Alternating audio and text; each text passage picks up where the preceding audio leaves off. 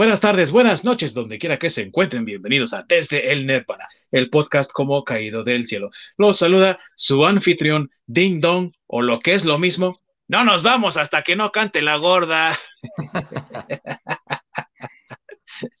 Y hoy, como todas las semanas, me acompañan mis dos queridos amigos que son, aparte, expertos en todo lo que tiene que ver con la cultura geek, con el entretenimiento, con esa cultura pop que a todos nos llama la atención, que todos adoramos. Y de este lado tengo a mi queridísimo Masacre, alias el Doris Day mexicano, ¿verdad?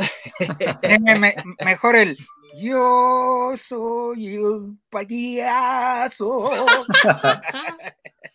Sí, también, ¿eh? ¿Te pareces? ¿Te pareces? ¿Cómo estás, amigo mío? Bien, aquí. Saludos a todos. y desde allá en un punto clasificado en Canadá está el clon de Fred Astaire. Está igualito, ¿eh? No se crean, sí está igualito. Mi querísimo Orc. Ya ves, aquí me la paso bailando como Dani Zuko. si no se crean, está entrenando su propia Shirley Temple allá. y bien, amigos, antes de que Mr. X se meara en los pantalones con cada película de superhéroes que se anuncia, antes incluso de que viajáramos a una galaxia muy lejana o nos ofrecieran una oferta imposible de rechazar, el cine era mudo. Por lo tanto, pues sí, no se hablaba de Bruno porque ni te oían. Sin embargo, en 1927 se desarrolló una nueva tecnología, una, tecnología de sincronización de audio y de video.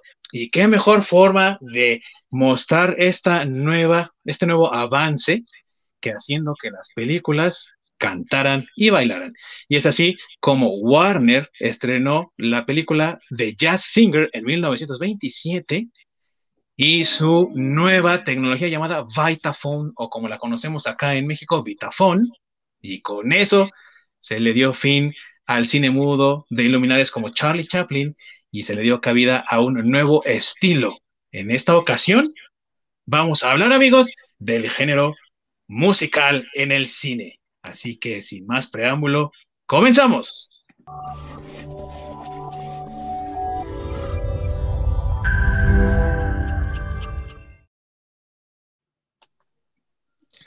Muchas gracias a mi queridísimo Orc, que está siempre ahí al pendiente de los controles para que todo salga bien.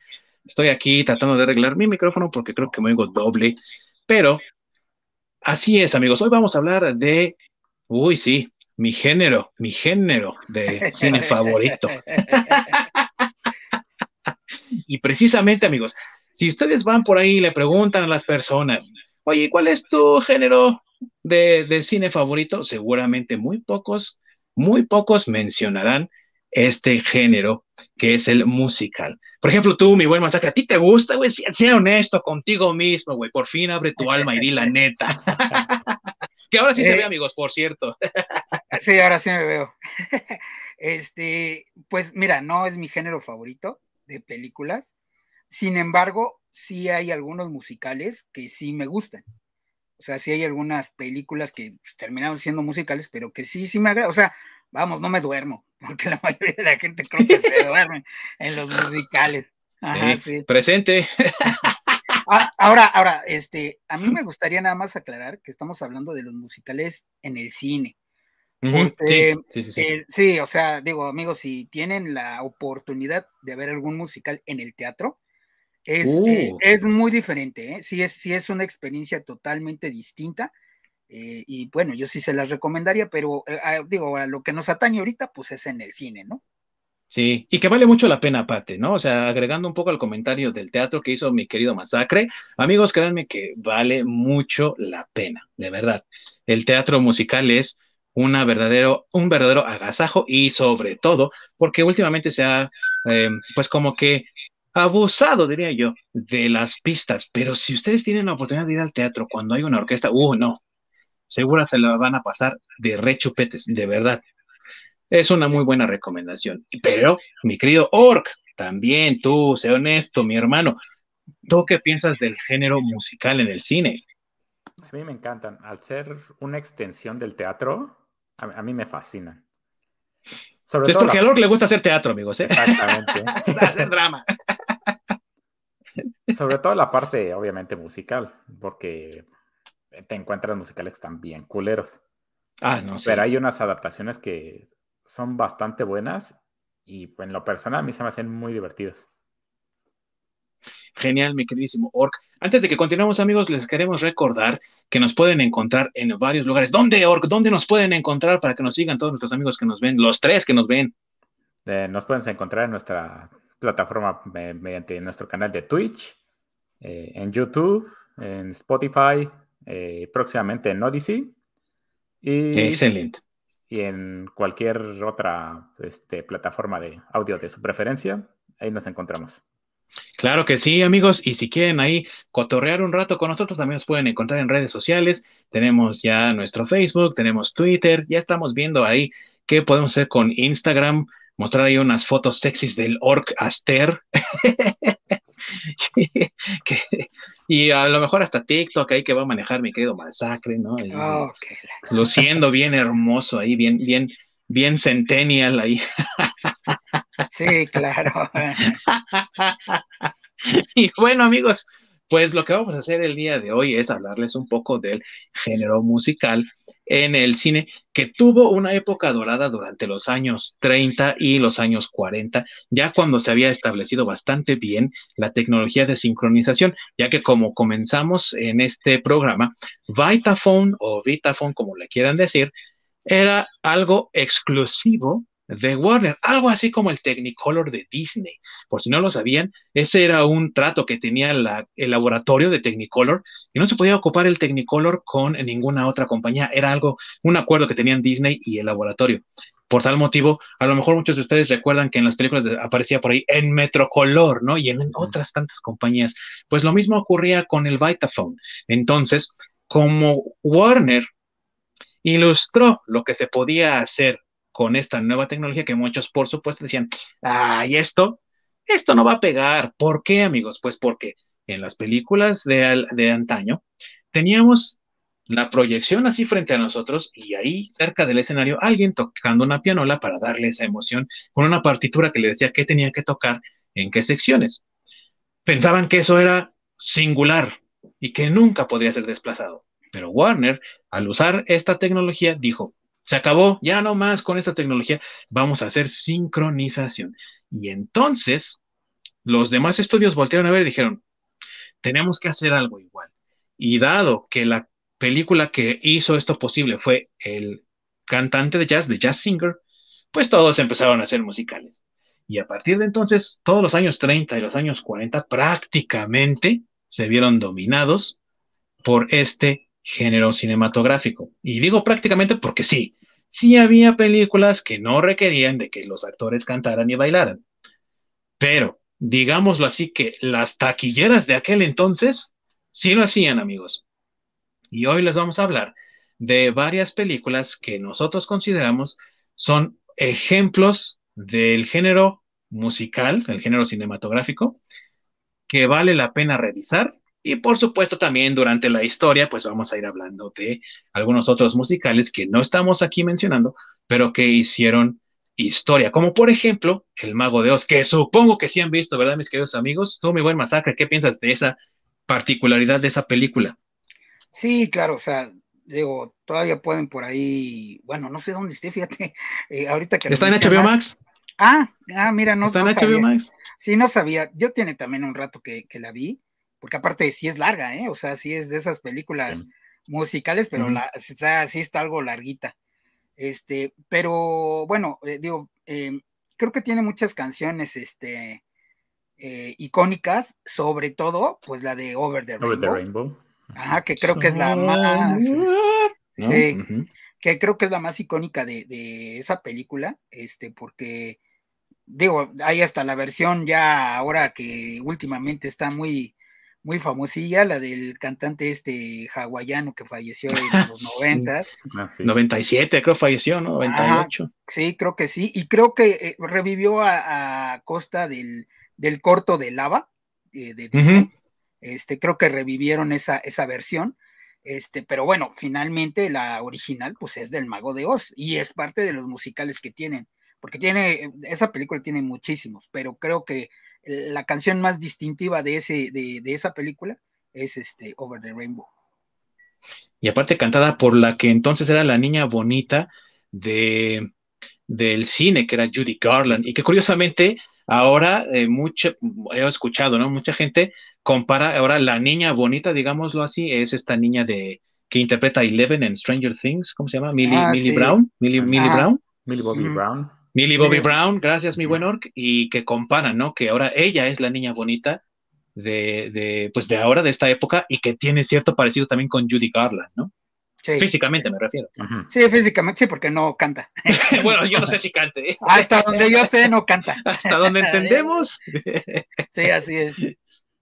Y aparte, este fue también un hito para el cine porque hubo esa transición del uso de blanco y negro y color, ya que la primera secuencia, cuando Dorothy está en Kansas, es en blanco y negro y una vez que llega a Oz, cambian a color, creado también precisamente por Metrocolor.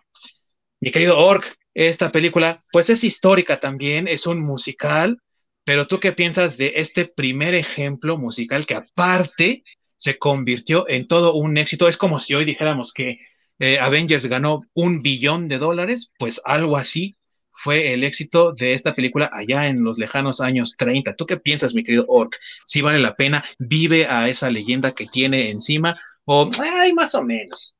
No, por supuesto que es, una película increíble, ¿no?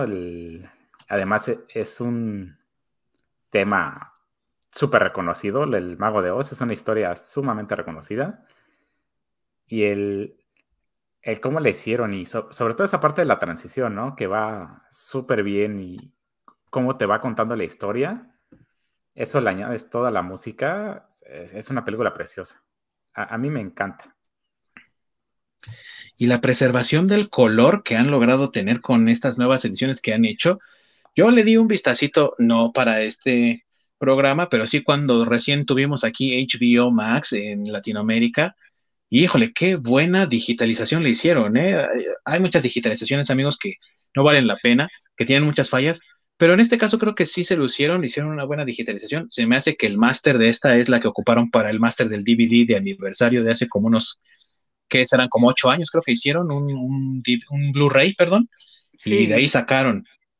Sí, de hecho, este, en ese, o sea, sí tienes razón, sí usaron, bueno, me imagino que sí usaron el mismo máster, porque sí recuerdo que cuando fue el aniversario del Mago de Oscar, hasta incluso hubo cajas de aniversario, digo, aquí, aquí, en México no es algo tan grande, pero en Estados Unidos sí lo es, y hubo box sets, digo, así, tiene muchísimos fans en Estados Unidos, pero muchísimos. O sea, en, esta época tiene, hay un fandom de, del Mago de Oz, del original.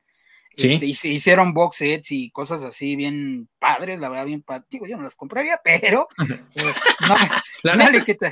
la, neta. pero no es que no soy fan de la película, pero digo, alguien que, que sí es fan, este, digo, es, no sé, como bien dices, ¿no? Que te, un, un box set de, de, no sé, de Avengers, el, remasterizado, digitalizado, este, le hicieron eh, prácticamente el mismo tratamiento que hicieron con las películas de Star Wars, las originales. Sí, sí, sí. Le hicieron prácticamente el mismo tratamiento. Bueno, a casi todas ya se lo están haciendo, pero a esta en particular le, le, hicieron eso de quitarle el granulado y no sé qué tanto para la edición de, de Blu-ray que dices. Y este, me imagino que es la que está en HBO. Yo, yo no le he echado un ojo pero este, debe de ser esa, o sea, les quedó muy bien, muy, muy bien, muy bien les quedó. Sí, la verdad es que sí, ¿eh? y sí vale la pena echarle un vistazo, al menos por curiosidad histórica, amigos, si no les gustan mucho los musicales. Pero ¿por qué estamos hablando de esta película? Bueno, antes de que les hablemos de nuestras películas preferidas en este género, amigos, es importante tener cierto contexto para que veamos la evolución del cine musical y por qué tiene tanta importancia y a la vez también por qué mucha gente se harta de él. Verán, cuando se empezó con esto de la sonorización del cine, las cámaras que grababan los montajes que se hacían eran muy ruidosas. Por tal motivo, pues no importaba que estuviera aquí la cámara y la estuvieran corriendo mientras allá estaba la acción. De hecho, si ustedes han escuchado en algún programa o por alguna situación, ese sonido que hace el reel, ¿no? Al empezar a correr en un proyector antiguo que hace como taca, taca, taca, taca, taca, ese era un sonido similar al que hacía la cámara un poquito más alto, porque aparte se sobrecalentaba y entonces sonaba mucho más fuerte. Eso, por supuesto, que a la hora de sincronizar sonido y video presentaba un problema. Así que empezaron a colocar las cámaras en cajas grandes, así pesadotas, a cierta distancia de la acción, para tratar de suprimir el sonido y entonces poder grabar el audio y hacer la sincronización adecuadamente. Pero eso obviamente no permitía mucho movimiento de cámara y no permitía esas tomas que a veces vemos en los musicales, ¿no? De que, por ejemplo, esa escena donde están en el agua, ¿no? Y empiezan a hacer figuras en la alberca o algo así, las, bailarinas, digámoslo así, pues eso no era posible. ¿Qué fue lo que pasó entonces? Que decidieron crear tracks o pistas aisladas y entonces acoplarlas posteriormente en la postproducción a las imágenes, lo que permitía entonces que la cámara se moviera con mucha más libertad y hacía paneos desde arriba, seguía a los actores bailando y cantando por todo el escenario y eso le dio mucha más movilidad al pues al género con cintas como Los Buscadores de Oro de Broadway y otras tantas películas que Warner empezó a, pues, a producir para lucir su, tecnología y obviamente que dejaba a todos los demás estudios en vergüenza de, híjole, nosotros seguimos todavía ahí con nuestras cajitas encerrando las cámaras, ¿no? Y entonces, pues esto le dio más versatilidad al, al, al género y el mago de Oz prácticamente fue el momento culminante de esa tecnología. ¿Cómo ven mis amigos aquí lo que les estoy comentando de estas tecnologías y del avance tan rápido? Porque estamos hablando de que empezó esto en 1927 y el Mago de Oz es de los años 30, o sea, muy corto tiempo, ¿no creen? Sí, fue, prácticamente en una década, pero sí. Este, digo, es que ha sido como parte de la evolución del cine eh, claro, en, aquellos momentos, este, bueno, en el Mago de Dios ya tenían la, premiación de los Óscares, pero este, no, los Óscares, si recuerdan, no tenían las premiaciones que ahora tienen, que no se ven a cámara, sino que las hacen aparte, pero que son este, las premiaciones de los avances tecnológicos. Cada que hay alguna ah, innovación, alguna algún avance, pues ahora ya se premia, ¿no? Ya se le, ya se le da un Oscar, un reconocimiento, pero en aquel momento no, entonces como que fue la parte el, color y el sonido fueron como la parte natural de la evolución del cine, o sea, eh, ya después de ahí, pues, digo, incluso en Latinoamérica, porque, este, pues, eh, bueno, México era, era de los países que tenía, este, eh, ya cine aquí en, bueno, en esas épocas, este, no, no una industria como Hollywood, pero ya teníamos ahí algunos, este, pues ya andaban haciendo algunos pininos, este, claro, Pancho Villa grabándose, acuérdate que sí. Sí, sí. bueno, bueno, es, digamos que eso era como un documental, si lo quieres ver así. Pero este, a lo que me refiero es que ya teníamos actrices en el cine mudo. Este, ya había, este, eh, bueno, ya estaba Dolores del Río, si ustedes este, la recuerdan. Eh, ella este, ya estaba en la época, o sea, ya trabajaba en Hollywood, en la época en que, en que las películas eran mudas y que hicieron la transición hacia el sonido. Y que muchos actores de, esa época no sobrevivieron a, esa transición. O sea, eran, eran famosos cuando las películas eran mudas, pero nada más empezaron a hablar y se van hacia abajo, ¿no? Sí. Entonces, eh, sí significó un gran avance, sí significó muchos cambios en, en el cine, Dolores del Río fue de las actrices que le benefició el, cambio sonoro porque pues de ahí se hizo más conocida. Este, bueno, no sé, había actores como Rodolfo Valentino, que también es de los primeros galanes, se puede decir, de, de, Hollywood. El Brad, el Brad Pitt de esa época, o no sé, ahorita quién sabe, el Henry Cavill de, de, esa época, por decirlo así. Y que creó el estereotipo del Latin Lover, eh, pues ahora sí que por ser italiano, ¿no? Así es, así. Y también le tocó vivir la época de la transición del cine mudo al cine sonoro. Entonces, ah, bueno, ah, y había gente que no le gustaba, como Chaplin. Chaplin no le gustaba el, cine sonoro. Era de las personas que, como tú bien mencionas, este, prefería al cine mudo con, con la pianola ahí al lado y todo. Este, sin embargo, pues se tuvo que adaptar y pues de ahí el discurso que se avienta en el, en el Gran Dictador. El Gran Dictador. Así es pero a, Chaplin no le gustaba, él, prefería continuar haciendo sus personajes mudos. De hecho, este, pues digo, su personaje el vagabundo pues, habla, creo que en, toda la, todas las veces que aparece, así como tal cual, como lo conocemos, creo que nada más habla como en dos películas y como dos renglones así, dos parrafitos, porque a él no le gustaba, él, quería seguir siendo, haciendo cine mudo. Sí, así es. Tú, mi bueno, ¿cómo ves estos avances de tecnología? En 10 años ya tenemos un avance significativo, ya se puede mover la cámara de tal forma que sigue las secuencias y se puede escuchar el audio casi de forma impecable, obvio, para la época. Pues como muy impresionante, ¿no? De esta transición del cine mudo al cine con audio. Pasaron 12 años y de ahí básicamente se han ido recortando los tiempos en cuanto a la integración de nuevas tecnologías. Que incluso, ¿no? Del salto de las imágenes estereoscópicas, donde utilizabas los lentes, eh, uno que tenía un lente rojo y un lente azul para ver las imágenes en 3D. Y hoy en día que ya se utilizan otro tipo de lentes, básicamente con el mismo concepto, pero en ese caso son películas grabadas con de dos a tres cámaras simultáneas para darte la, la ilusión de que cada cámara está grabando lo que está grabando un ojo, ¿no? Bueno, cada ojo, pues. Entonces, ese tipo de avances se, se, me hacen como muy impresionantes por el cómo resuelven eh, ciertos problemas que tienen en esa época, ¿no? El, el traqueteo y todo este sonido exorbitante que tenían las cámaras al momento de grabar, que obviamente si querías introducirlas al, a tu película con audio, pues te, iba a fastidiar, ¿no? Porque no ibas a escuchar qué es lo que te iban a decir o los diálogos de los personajes, porque te iba a escuchar el traqueteo del, del carrete, pues corriendo. Entonces, e, ese tipo de pues soluciones de alguna manera muy creativas.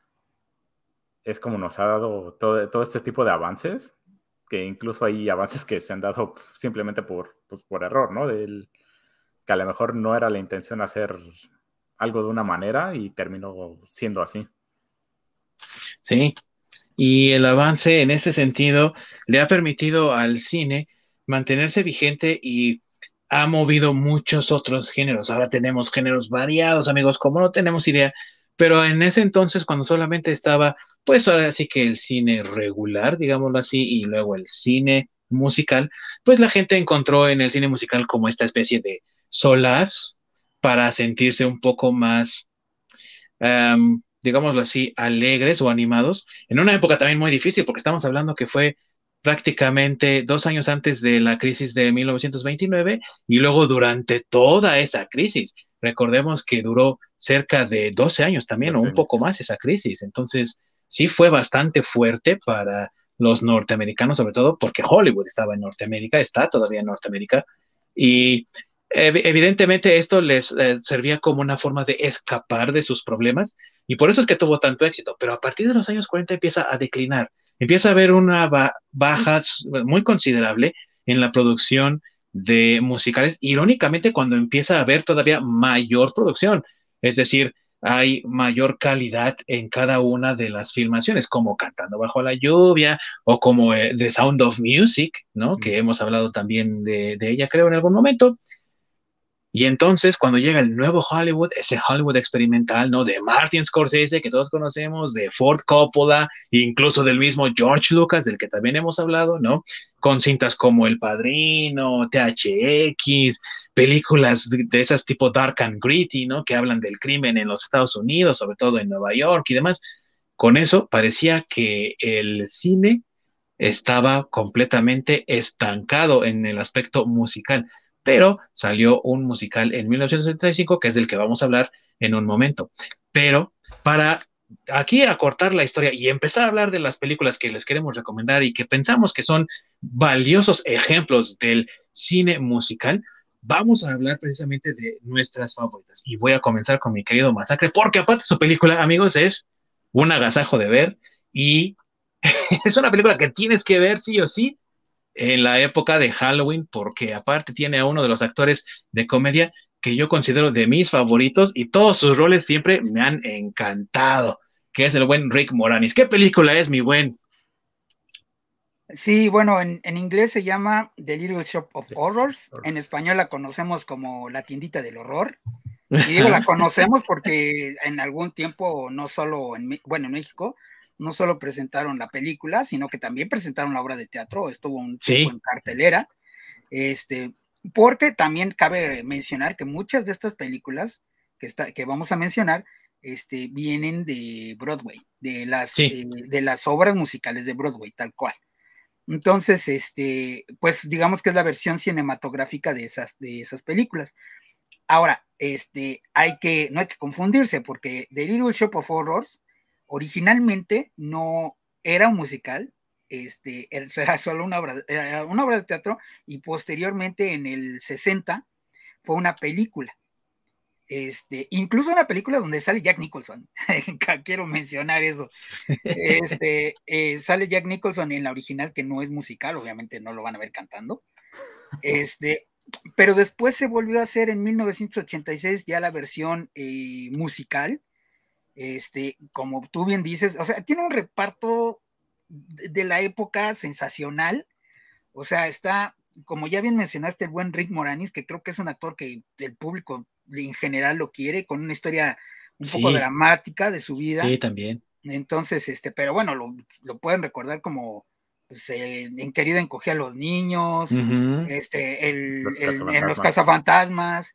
Este... El papá de la, de la hielera en la película esta de los pequeños gigantes. Ah, pequeños gigantes. Sí, sí, sí. O sea, Rick Moranis. sí, Rick Moranis era, era, era, un super actor. Bueno, es porque por ahí escuché rumores de que quieren ayudarlo a regresar.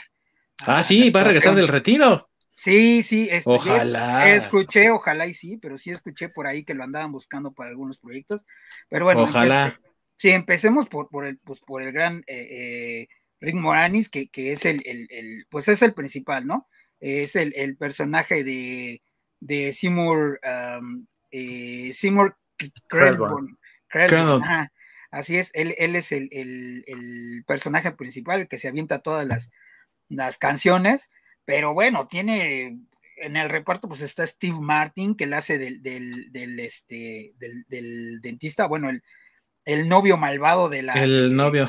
Así, de, de El Green, que El Green era, es una actriz que sí es una actriz de teatro, este, que no fue la primera opción para contratarla, pero casualmente ella ya había hecho la obra de teatro y se sabía toda la línea y todo, hubo varias opciones antes que ella, pero decidieron al final, eh, bueno, esas opciones por una u otra cosa se cancelaron y al final la dejaron a ella porque, bueno, pues ella ya se sabe toda la línea, pues no la vamos a cambiar. Entonces, ella se quedó, el Green se llama.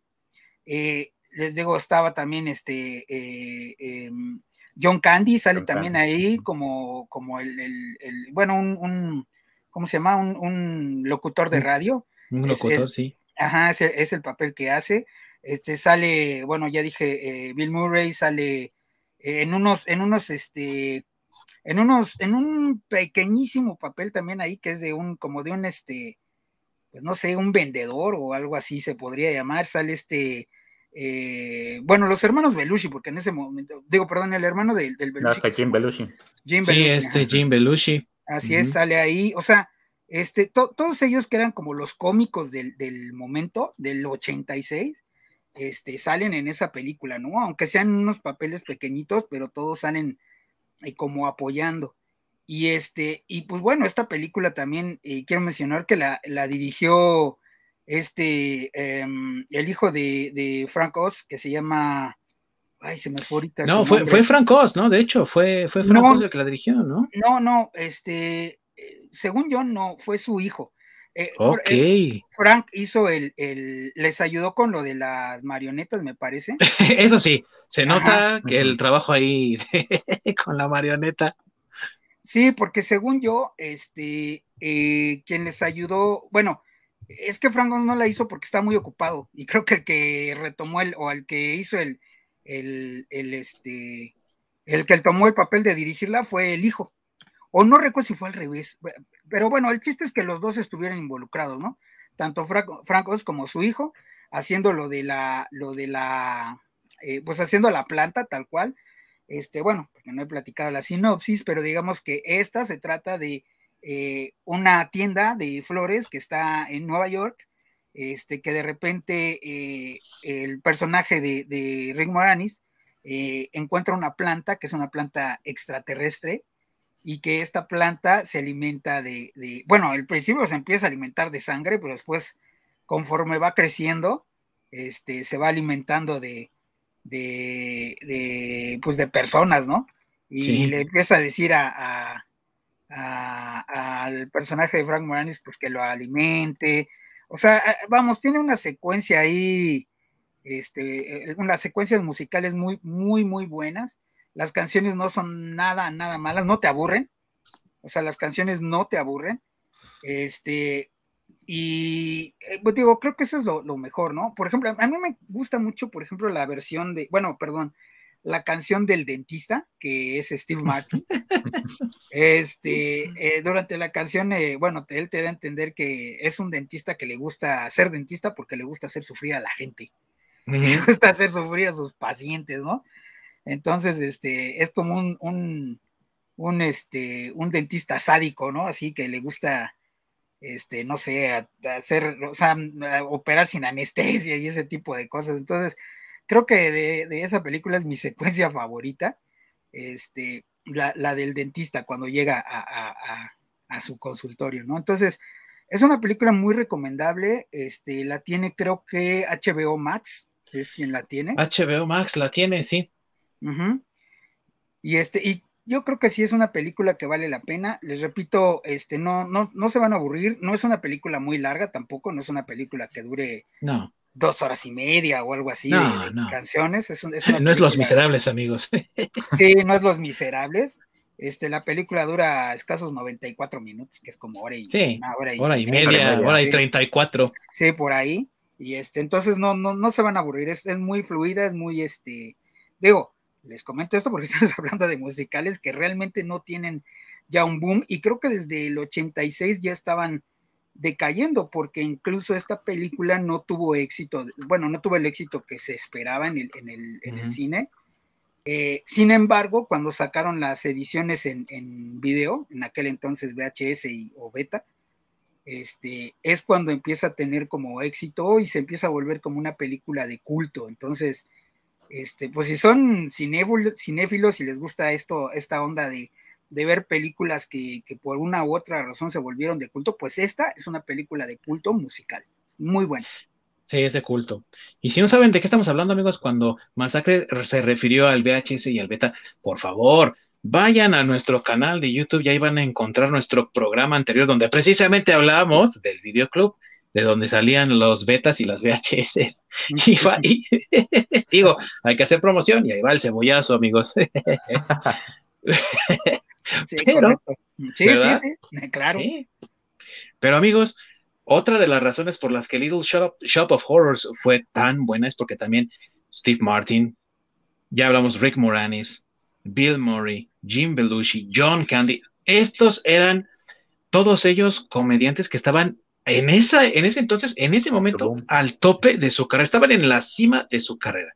Estamos hablando de que Belushi, pues venía también como su hermano de, de Saturday Night Live, ¿no? Eh, también Bill Murray estuvo en Saturday Night Live, Rick Moranis estuvo ahí, pero todos ellos tenían en ese entonces proyectos por todos lados y todos ellos proyectos muy buenos. Estamos hablando de que Murray y Moranis venían dos años atrás de haber hecho Ghostbusters y apenas estaban haciendo esta otra película. Entonces, los veías por todos lados, o sea, ya nada más por eso vale mucho la pena prestarle atención a esta película y porque es un claro ejemplo de cómo se adapta una eh, obra de Broadway, porque esta, estamos hablando de que a lo mejor hoy no es muy conocida la obra como tal, o sea, no es Cats, no es el fantasma de la ópera, ¿no? Porque no es Andrew Lloyd Webber, pero estamos hablando de que era una obra de Broadway. Ya estar en Broadway, ya es palabras mayores, amigos. A lo mejor no lo entendemos mucho acá de este lado, pues porque no estamos ah, familiarizados con, con Broadway, pero ya estar ahí significa, en términos de teatro, que la has armado en grande. Y hacer una adaptación de una obra de Broadway no era tan fácil. Hoy en día, sí, vemos Los Miserables, vemos Cats. Hasta me dio escalofríos. Pero en ese entonces no era tan fácil decir, bueno, pues sí, la adapto y ya, ¿no? y es un gran ejemplo de cómo se pueden adaptar obras de teatro con éxito para hacer un trabajo de calidad porque se ha convertido, como bien dice mi buen masacre, en una obra de culto.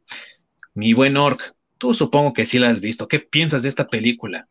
Ah, por supuesto, es de esas películas si te gusta el cine de horror y este dark comedy.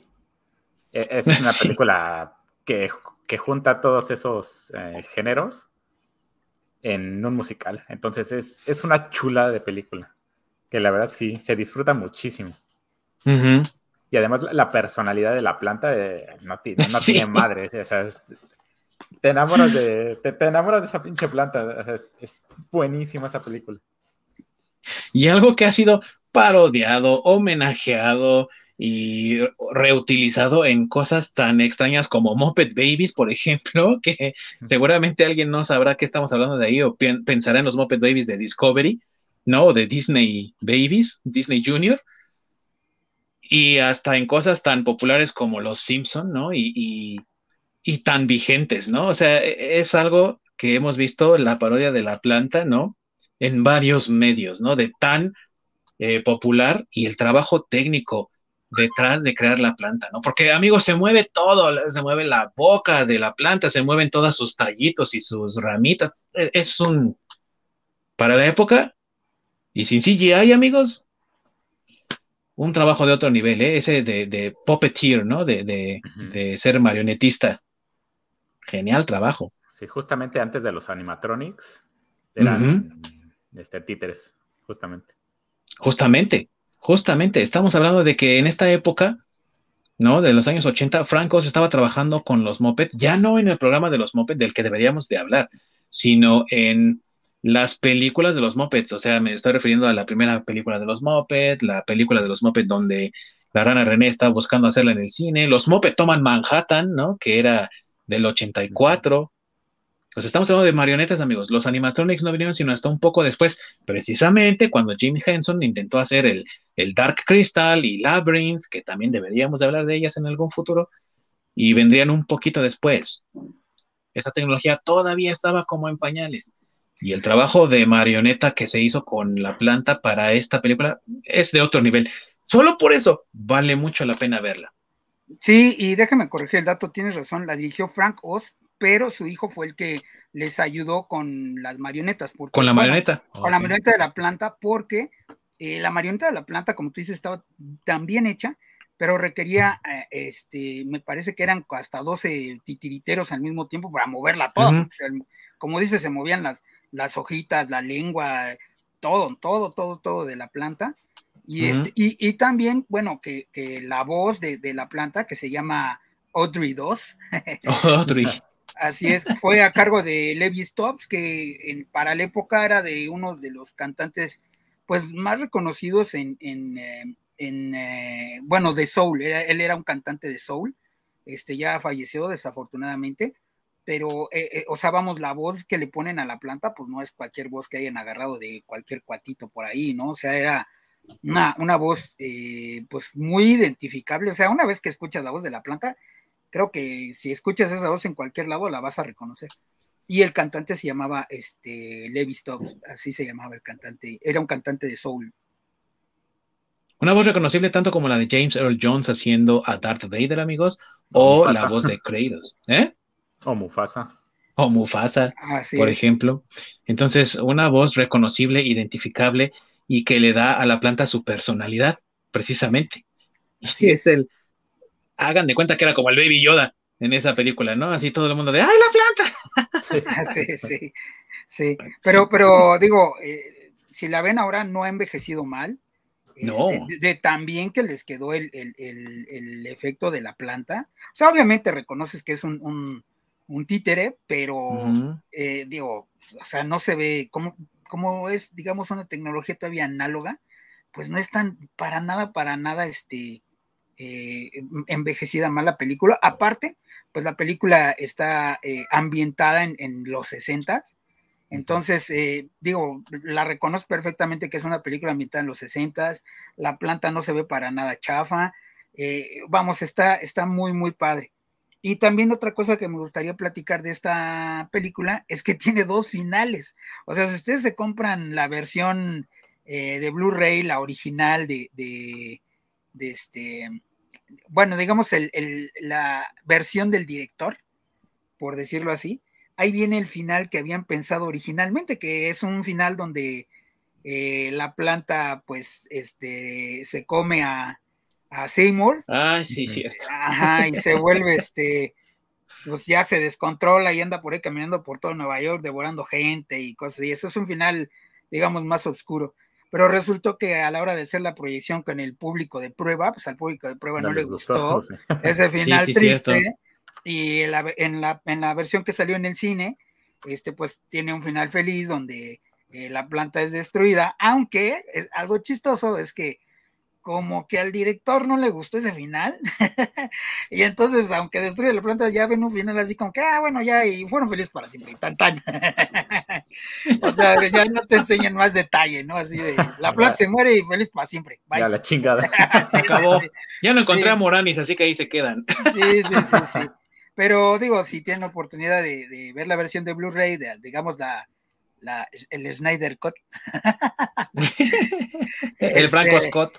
Sí, el Franco Scott. Ahí viene ese, el, final que, que, se había pensado originalmente para esa película. De una película que está chida. y creo que, bueno, yo eh, en algún momento la vi esa escena como una escena editada de, en YouTube. No me acuerdo hace cuánto tiempo la vi, pero sí me acuerdo que dije, ah, órale, está, está chido este final, ¿no? Entonces, igual amigos, igual si no pueden encontrar el, Blu-ray, porque aparte está fuera de edición, no se está editando ahorita, no se está eh, produciendo. Igual y se echan un vistazo ahí a YouTube, a lo mejor todavía está ahí, porque ya saben que luego en YouTube eh, se caen cosas, los derechos, lo que ustedes quieran. Entonces, a lo mejor no está, pero chance y sí, échense un vistazo por ahí y a lo mejor lo encuentran para que lo vean, para que digan, oh, después de verse la película ahí en HBO Max, porque ya saben que aquí no, no piratería, aunque traiga ahí mi, mi gorra de pirata, mi queridísimo masacre. Pero es original. Ah, claro. Es de pirata original. Es de pirata original y de Pittsburgh. Y de Pittsburgh. Excelente recomendación de mi querido Masacre, que es un ejemplo claro de cómo se ha valido el cine musical del teatro, sobre todo del de Broadway, para crear sus historias. ¿Algo más que deseen agregar de esta película antes que la despidamos, mis queridos amigos? No es todo. Excelente. Amigos que nos están viendo, que nos escuchan, pongan en la caja de comentarios ahí abajillo, por ahí, qué tipo de película o qué película musical es su favorita o cuál les ha llamado la atención. Incluso pónganos ahí cuál les ha aburrido, cuál no les gusta, cuál desprecian. Vamos a estar escuchando sus comentarios, por supuesto. Pero ¿cuál ahora. está chingona? ¿Cuál está culera? Sí, claro que sí. ¿Cuál se durmieron? ¿Cuál les parece muy larga? Y creo que ese es uno de los detalles también de las películas musicales. Mucha gente piensa que son muy largas. Otros que las canciones no son pegajosas. Que no comentamos pero en la tiendita del horror las canciones son pegajosas, a lo mejor porque está ambientada en los 60 y tiene como que ese ritmosillo ahí, ¿no? Pero sí, sí, eso es una característica de esta película. Las canciones son pegajosas. En otros musicales la gente como que dice, ay no, esta canción como que no termina de cojar, como que no me llama. Entonces, o como que ya sale a escena y dices, otra cabeza. sí, otra. Sí, otra más. No, vale, vale. pero fíjense, pero fíjense amigos que entre las películas que tienen canciones que han marcado de alguna forma a la audiencia, que han tenido cierta repercusión o que han salido en el radio y han ganado eh, discos de platino y lo que ustedes quieran o que han tenido máxima audiencia, hay una película de reciente creación que tuvo mucho eco, sobre todo con la juventud, por su canción icónica que habla de ser único, de que eres tú y nada más que tú y no tienes por qué avergonzarte de ser ese tipo de persona. Y aparte que tiene a uno de los actores más reconocidos actualmente, pero también más queridos por su humildad, por su carisma y por su talento. ¿De qué estamos hablando, mi querido Orc? De Wolverine. pues sí, de hecho sí. Antes, me Alma La Peña, The Greatest Showman, me encanta. Cats deberá ser considerada una tortura. Sí, la película está bien culera. Sí, la película sí, la obra de teatro no tanto. No, es, es, una maravilla la obra de teatro. Sí, sí, sí, la película horrible. Y justamente estamos hablando de The Greatest Showman, esta película musical que en lo personal me, gustó muchísimo. Tiene un reparto también muy bueno, sobre todo porque está por ahí algunos cantantes. Eh, según yo, Zendaya es cantante, ¿no? Si no, si no estoy mal. Es que la verdad no, nunca he escuchado ninguna. Pues, pues no es cantante, no es cantante, es este, es, chica Disney, o sea, es de las que Bueno, es intérprete, sí. Así es, de, es de las que tienen el entrenamiento completo, así, actuación, baile y, canto. Ya pues sabes que Disney las agarra desde chiquitas y órale, a puro fuetazo. sí. Pues eh, eh, creo que Saludos, Disney. es lo mínimo que deberían este, de requerir hoy en día, ¿no? Sí, porque de hecho pues, estamos hablando de actores completos. Claro, estamos hablando de los orígenes de, ah, estábamos hablando hace rato de los orígenes del cine musical y de hecho pues todas esas estrellas de las que estábamos hablando, ¿no? Eh, Fred Astaire, Judy Garland, eran artistas completos porque tenían este entrenamiento, todos. Y ya no lo ves ahora, ¿no? Exactamente. Y justamente la parte central de, de, esta historia es esta persona interpretada por eh, Wolverine, por Hugh Jackman. que aparte es una persona real. Ajá, que ayuda a formar este circo para que estas personas que son diferentes, pues no sean los apestados, ¿no? Sino al contrario, sino sean notados y hasta cierto punto sean respetados dentro de la sociedad. Ah, estás hablando del personaje. Yo pensé que estábamos hablando de que Wolverine es una persona real. Sí, yo también por eso me reí. Tú sí la agarraste. Sí, yo sí la entendí. Entonces, la verdad, la, historia se me hace muy padre, muy bonita. No soy muy fanático de, las partes del drama pero en, general el mensaje que tiene la película se me hace muy padre. Y la canción de la que hablas, la de This Is Me, es como la canción icónica. Y la voz que tiene esta, esta mujer, déjame, no me acuerdo cómo se llama. una disculpa. Porque, Vozarrón. Híjole, que está Kill a Settle. Ah. Que es este, interpreta a la mujer barbona. Sí. sí. Híjole, es que qué, interpretación de... La primera vez que la vi me puso la piel chinita. Vaya manera de, cantar, ¿eh? y, sobre todo el punch y todo lo que le da la canción. Sí. Que incluso después de ver la película, vi el, los ensayos donde aparece este Hugh Jackman, creo que termina llorando de la interpretación que da en los ensayos, que, que qué impresión, porque a mí me encantó cuando escuché la canción, la manera como canta y, la voz que tiene, me, encantó, me, me, conmovió muchísimo. Entonces, por eso es, una película que me gusta mucho, porque además el, reparto es bastante bueno para, para el canto. Justamente ahí me di cuenta de que Hugh Jackman canta y, y canta bastante bien. Es muy bueno para, incluso para hacer teatro en vivo Sí. Tiene muchísimo talento. Dije, no solo tiene garras el cabrón y el factor X para regenerarse, sino también canta. Es que creo que, es que creo, creo que no lo viste en Los Miserables porque te ha de ver aburrido, güey, pero desde ahí ya sale cantando. Sí, en cine desde Los Miserables. Pero pues él fue descubierto, de hecho, en Australia, él hacía para la compañía de teatro australiana que tenía los derechos, él hacía el papel de Gastón en el musical de La Bella y la Bestia. Entonces, él tiene entrenamiento de teatro. Sí, sabe cantar, sabe bailar y sabe actuar. Así es, de teatro musical, como, o sea, lo mismo que Zendaya, lo mismo que alguien que a lo mejor también te va a sorprender, pero salen los miserables, Anjata, güey, que también fue chica de ah, y que también está, o sea, ella es actriz completa, como lo, lo menciona el digno. O sea, aparte de que está preciosa, número dos en el mamacitómetro. Pero este, e, ella aparte de eso, pues canta y baila y, pues actúa, ¿no? O sea, ella también trae la escuela Disney en ese sentido. y ahora que lo mencionas, pero cabe aclarar su interpretación en Los Miserables, híjoles, también es otra, es una interpretación desgarradora. Sí. Me encantó, aunque sale como dos minutos en la película nada más cantando esa canción. Pero híjole, cómo te conmueve eh, esa canción, ¿eh? Sí. Se me hace excelente. A pesar de ser una película tan larga, a lo mejor llega a ser un poco tediosa. Sí. Que no mucha gente le gusta. Pero qué canciones tiene, ¿eh? La verdad, qué canciones y qué, qué interpretaciones. No, y Russell Crowe, güey, también, o sea, ah, no solamente es lo largo de la película, sino Russell Crowe, güey, no más. O sea, eh, muy buen Llorel, muy buen mente brillante, muy buen gladiador, pero no lo pongas a cantar porque madre, güey, no manches. No, güey, no. Ahora, sí que. Como todo. Saludos a, bueno. Al buen Saludos a Russell Crowe, pero no cantas, güey. Te va a venir a dar en tu madre, Russell Crowe. ¿eh? Sí, güey, ya mejor me callo, los digo.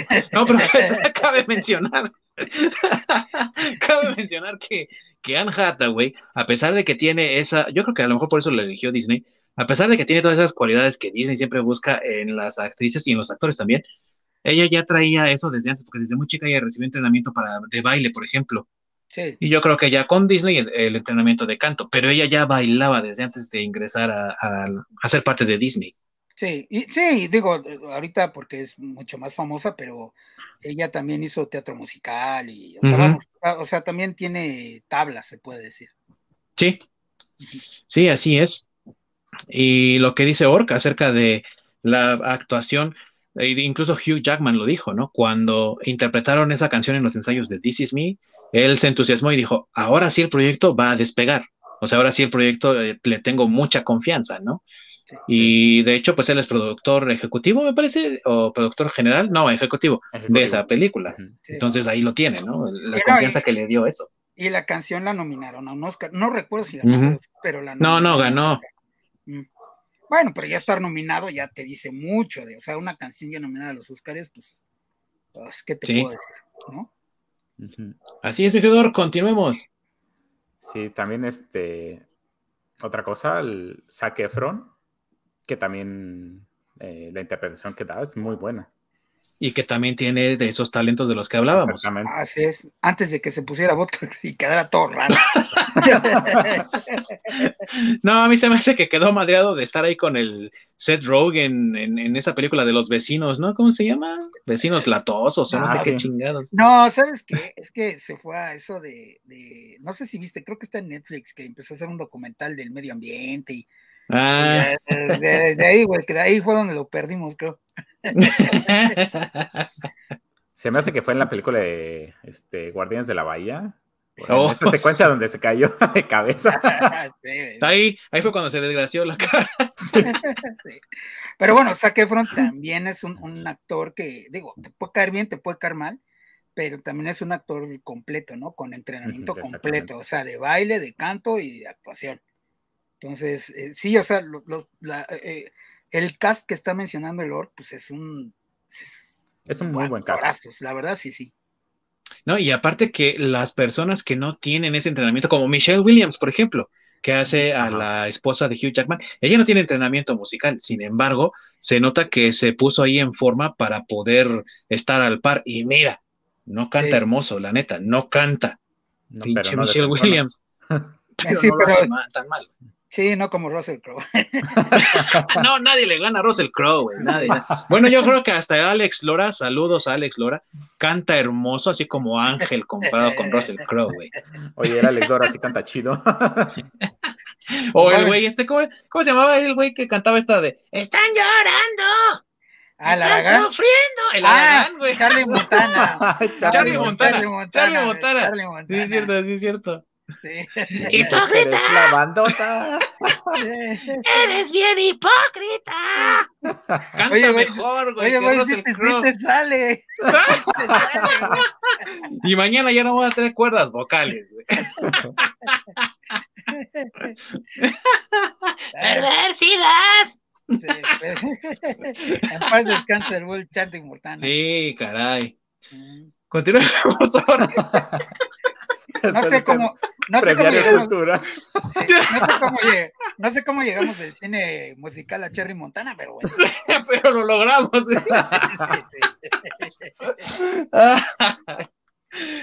Continuemos con el bueno, por favor. Pues bien, e-, esta película, la verdad, la recomiendo muchísimo. Es. A mí se me hace genial. Sobre todo por los temas que toca y el, mensaje que, quiere dar. A mí e-, es algo que me gustó mucho. Y por eso sí. Y, les repito que esa canción que cuando la cantó Kila, me conmovió. O sea, sí se me puso la, piel chinita de, la emoción y del, pues del power, ¿no? Que, le imprime. Y cabe mencionar, amigos, que, perdón, Orca, adelante. No, no, no, que, a ustedes, ¿qué les, les había parecido? me gustaría comentar que, sí, claro. Cabe mencionar que esta película, amigos, es una semi-biografía, digámoslo así, del conocido, eh, pues, dueño de circos, ¿no? Eh, P.T. Barnum, que fue precisamente el que originó toda esta idea del circo como lo conocemos hoy en día del Barnum and Bailey, ¿no? O el, el Ringling Brothers, a lo mejor alguno lo recuerda, porque pasaban muchas de sus actuaciones del... Ándale, güey. De hecho, sí, güey. El Hermanos Vázquez, este, el equivalente del Hermanos Vázquez en México. y de hecho, güey, de hecho, en los años 90 en el Canal 5 aquí en México, amigos, sí ponían ahí unas, televisaban algunas de las interpretaciones del Ringling Brothers. Y obviamente los hermanos Vázquez no se podían quedar atrás, güey, y también hicieron lo mismo. No sé si alguien la recuerde, güey, pero yo sí, güey. Es cosa de pesadilla. Tú muy buen masacre, obviamente la viste. ¿Qué piensas de esta película? Sí, bueno, yo, yo no soy tan fan y pues, digo, me, me gustó, eh, está bien eh, para un domingo palomero, pero sí, no, no es de mis favoritas. En, general, pues creo que es porque no, las películas musicales pues, no son mis favoritas. Sin embargo, creo que esta de, de Gran Showman es, eh, pues no sé si la última, pero por lo menos de los últimos musicales o, películas musicales que se han hecho, que está bien hecho. E, eso es lo que yo creo de esta película, este, porque digo, vemos el horror que fue Cats, este, Los Miserables, pues no es mala, pero no es mala para que la veas en el teatro, porque en, el cine está larguísima, larguísima. Y pésima, Russell Crowe, perdóname, pero está pésima. E, es que, es que creo que es muy pesada, o sea, para hacerla... Eh, un musical, como tú me dices, no, no hicieron como una muy buena. Es, una obra de Broadway, obviamente, también en México la hemos tenido, en, Los Miserables, eh, la obra tal cual. Eh, sin embargo, creo que en el, en el, para el teatro funciona muy bien, pero para el cine no. Es, se te hace larguísima y pesada. Entonces, en mi opinión, creo que eh, El Gran Showman es de los musicales recientes, te digo, no sé si el último, pero por lo menos de los más recientes, que no se te hace pesado. Porque digo, a mí me agradó más que, por ejemplo, La La Land. Ay, sí, totalmente de acuerdo en eso. Y que es interesante como fenómeno en el género que estamos tratando, porque la película que tú mencionaste fue una adaptación de una obra de Broadway, pero aquí la película, con el éxito, ahora tiene una adaptación al teatro, ¿no? O sea, la película se movió al teatro. Y curiosamente también Jackman está detrás de ese proyecto, ¿no? O sea, él está produciendo y creo que también está actuando, al menos en, Australia, la versión de la de para teatro de la película, ¿no? Entonces, es un, eh, digamos, fenómeno inverso, ¿no? Ahora la película está siendo adaptada para el teatro. Sí. Pues precisamente del boom que tuvo. Exactamente, del boom que tuvo. Sí, claro, pues es, que es lo que les digo, o sea, creo que es la, mejor película musical que se ha hecho últimamente, digamos, no sé, de unos 10 años para acá, en mi opinión. Y yo creo que concuerdo contigo que a lo mejor no es, eh, oh, mi película favorita, pero tiene un valor de producción también muy bueno, porque la ambientación está bastante bien, las actuaciones son impecables, hay que mencionar que, por ejemplo, está esta actriz eh, Rebecca Ferguson, ¿no? Haciendo el papel de Jenny Lind, que es una, fue una cantante de ópera. Ella no canta. quien hace la voz es otra persona, pero ella, la verdad es que le dio ese, a pesar de que está haciendo esta sincronización que se llama ad living, ¿no? En inglés, no me acuerdo cómo se llama en playback, ¿no? Está haciendo. Eh, realmente le da esa fuerza a la interpretación vocal, eh, al ella presentar su cuerpo, digámoslo así, para esa voz, ¿no? Y la verdad es que pues es una buena interpretación. Me parece que Rebecca Ferguson es buena actriz. Para quienes no sepan de quién demonios estoy hablando, ella hace el papel de Lady Jessica en la película de Dune, hace a, Rose the Hat en Doctor Sleep, sale como el interés romántico de Tom Cruise en Misión Imposible. Entonces es una actriz con, con ya un historial y la verdad es que lo hace bastante bien a pesar del papel corto que tiene y de la limitación. Ella no lo hizo como Michelle Williams, ¿no? Que se quiso aventar al canto. Y aún así, volvemos a mencionar a Michelle Williams, que hace también un buen papel, hace su esfuerzo, no está al nivel de Hugh Jackman, pero vamos, que Hugh Jackman la verdad es que se roba el, show con sus habilidades, pero la canción de This Is Me, o sea, es la película. La canción hace la película. Sí. ¿No? Sí. Así es. No, y además, eh, como dice, bueno, aparte de las canciones son originales, o sea, vamos, tiene varios factores que por eso yo pienso que es este, eh, bueno, vuelvo a lo mismo, es mi opinión, a los fanáticos que nos estén escuchando de los musicales, pues pónganlos aquí en los comentarios, porque pues a lo mejor algunos me van a decir, no, esto es loco, mamá mía, es lo mejor en 10 años, ah, bueno, está bien, pero en mi humilde opinión, este, creo que el, Gran Showman tiene muchas más eh, características que le hacen un mejor musical que La La Land o que Mamma Mía o que, no sé, algún otro de, ese, de este estilo en los últimos 10 años. Por lo menos no le robó las canciones a Ava. sí, correcto, así es. Así es. y, es mucho mejor material también que lo que comentaban por ahí, ¿no? De Cats, que debería de servir como tortura. O sea, los judas, los judiciales ya deberían de, en vez de un tehuacanazo, un catazo. Ahí ahora le ve la película, güey. No, ya confieso, güey. y, todo el día, güey. 24 horas. Y todo el día, güey.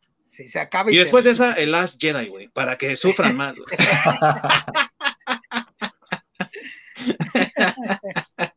sí, estoy de acuerdo que debería ser tortura, güey.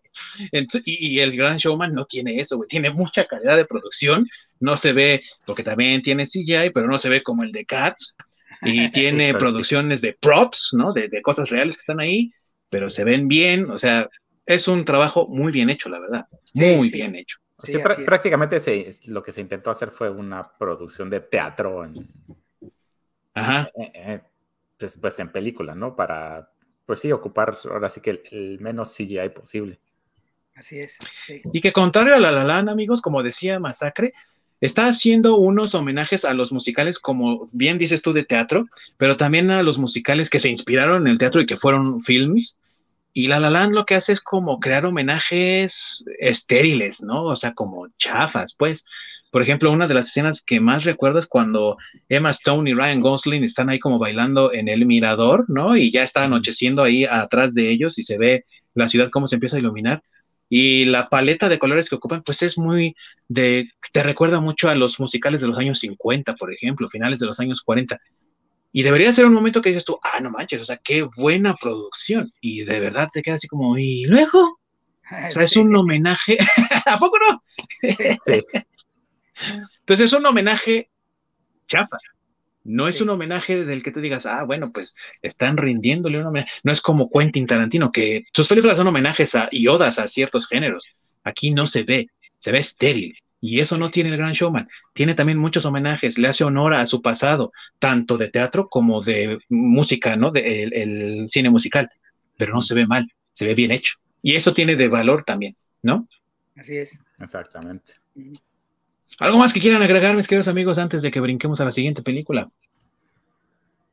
Que la película eh, la encuentran en Netflix, no sé en México, en dónde la pueden encontrar, la verdad. En Disney Plus. Disney, Plus.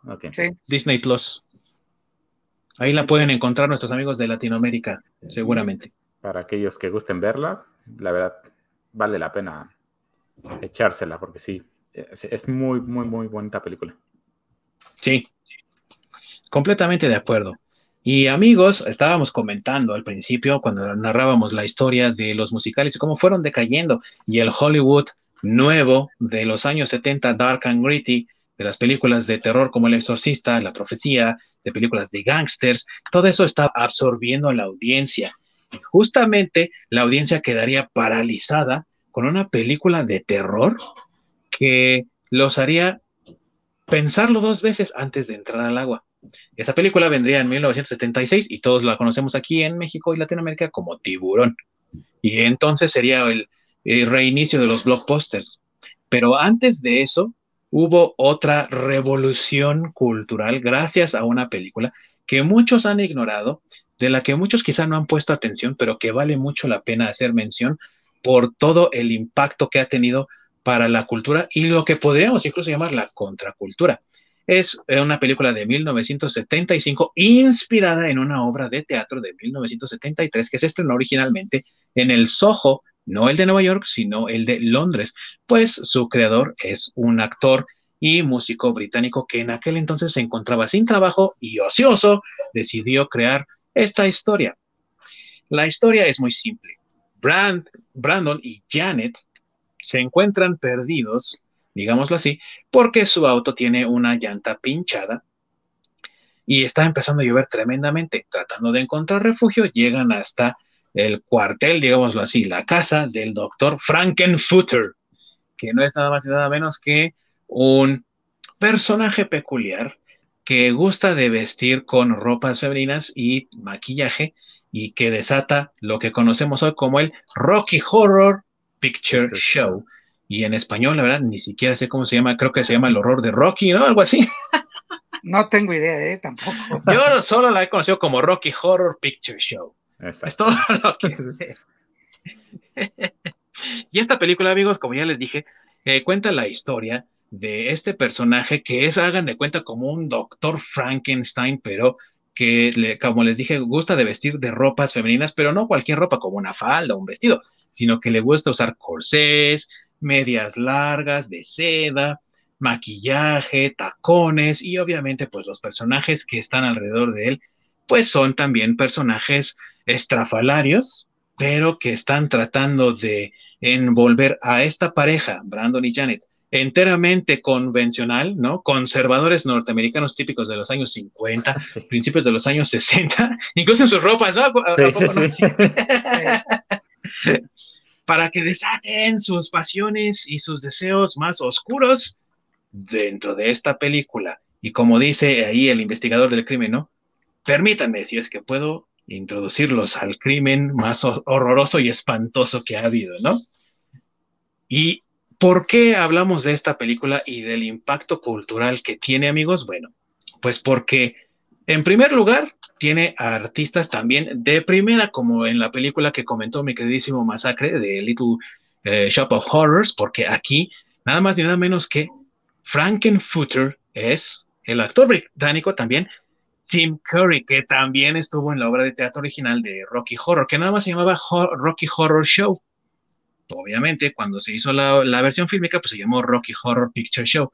Tim Curry, amigos. Si no saben quién es Tim Curry, no, tienen que están chavos, necesitan más bugs, ¿no? Como no tienen, no tienen perdón de Dios,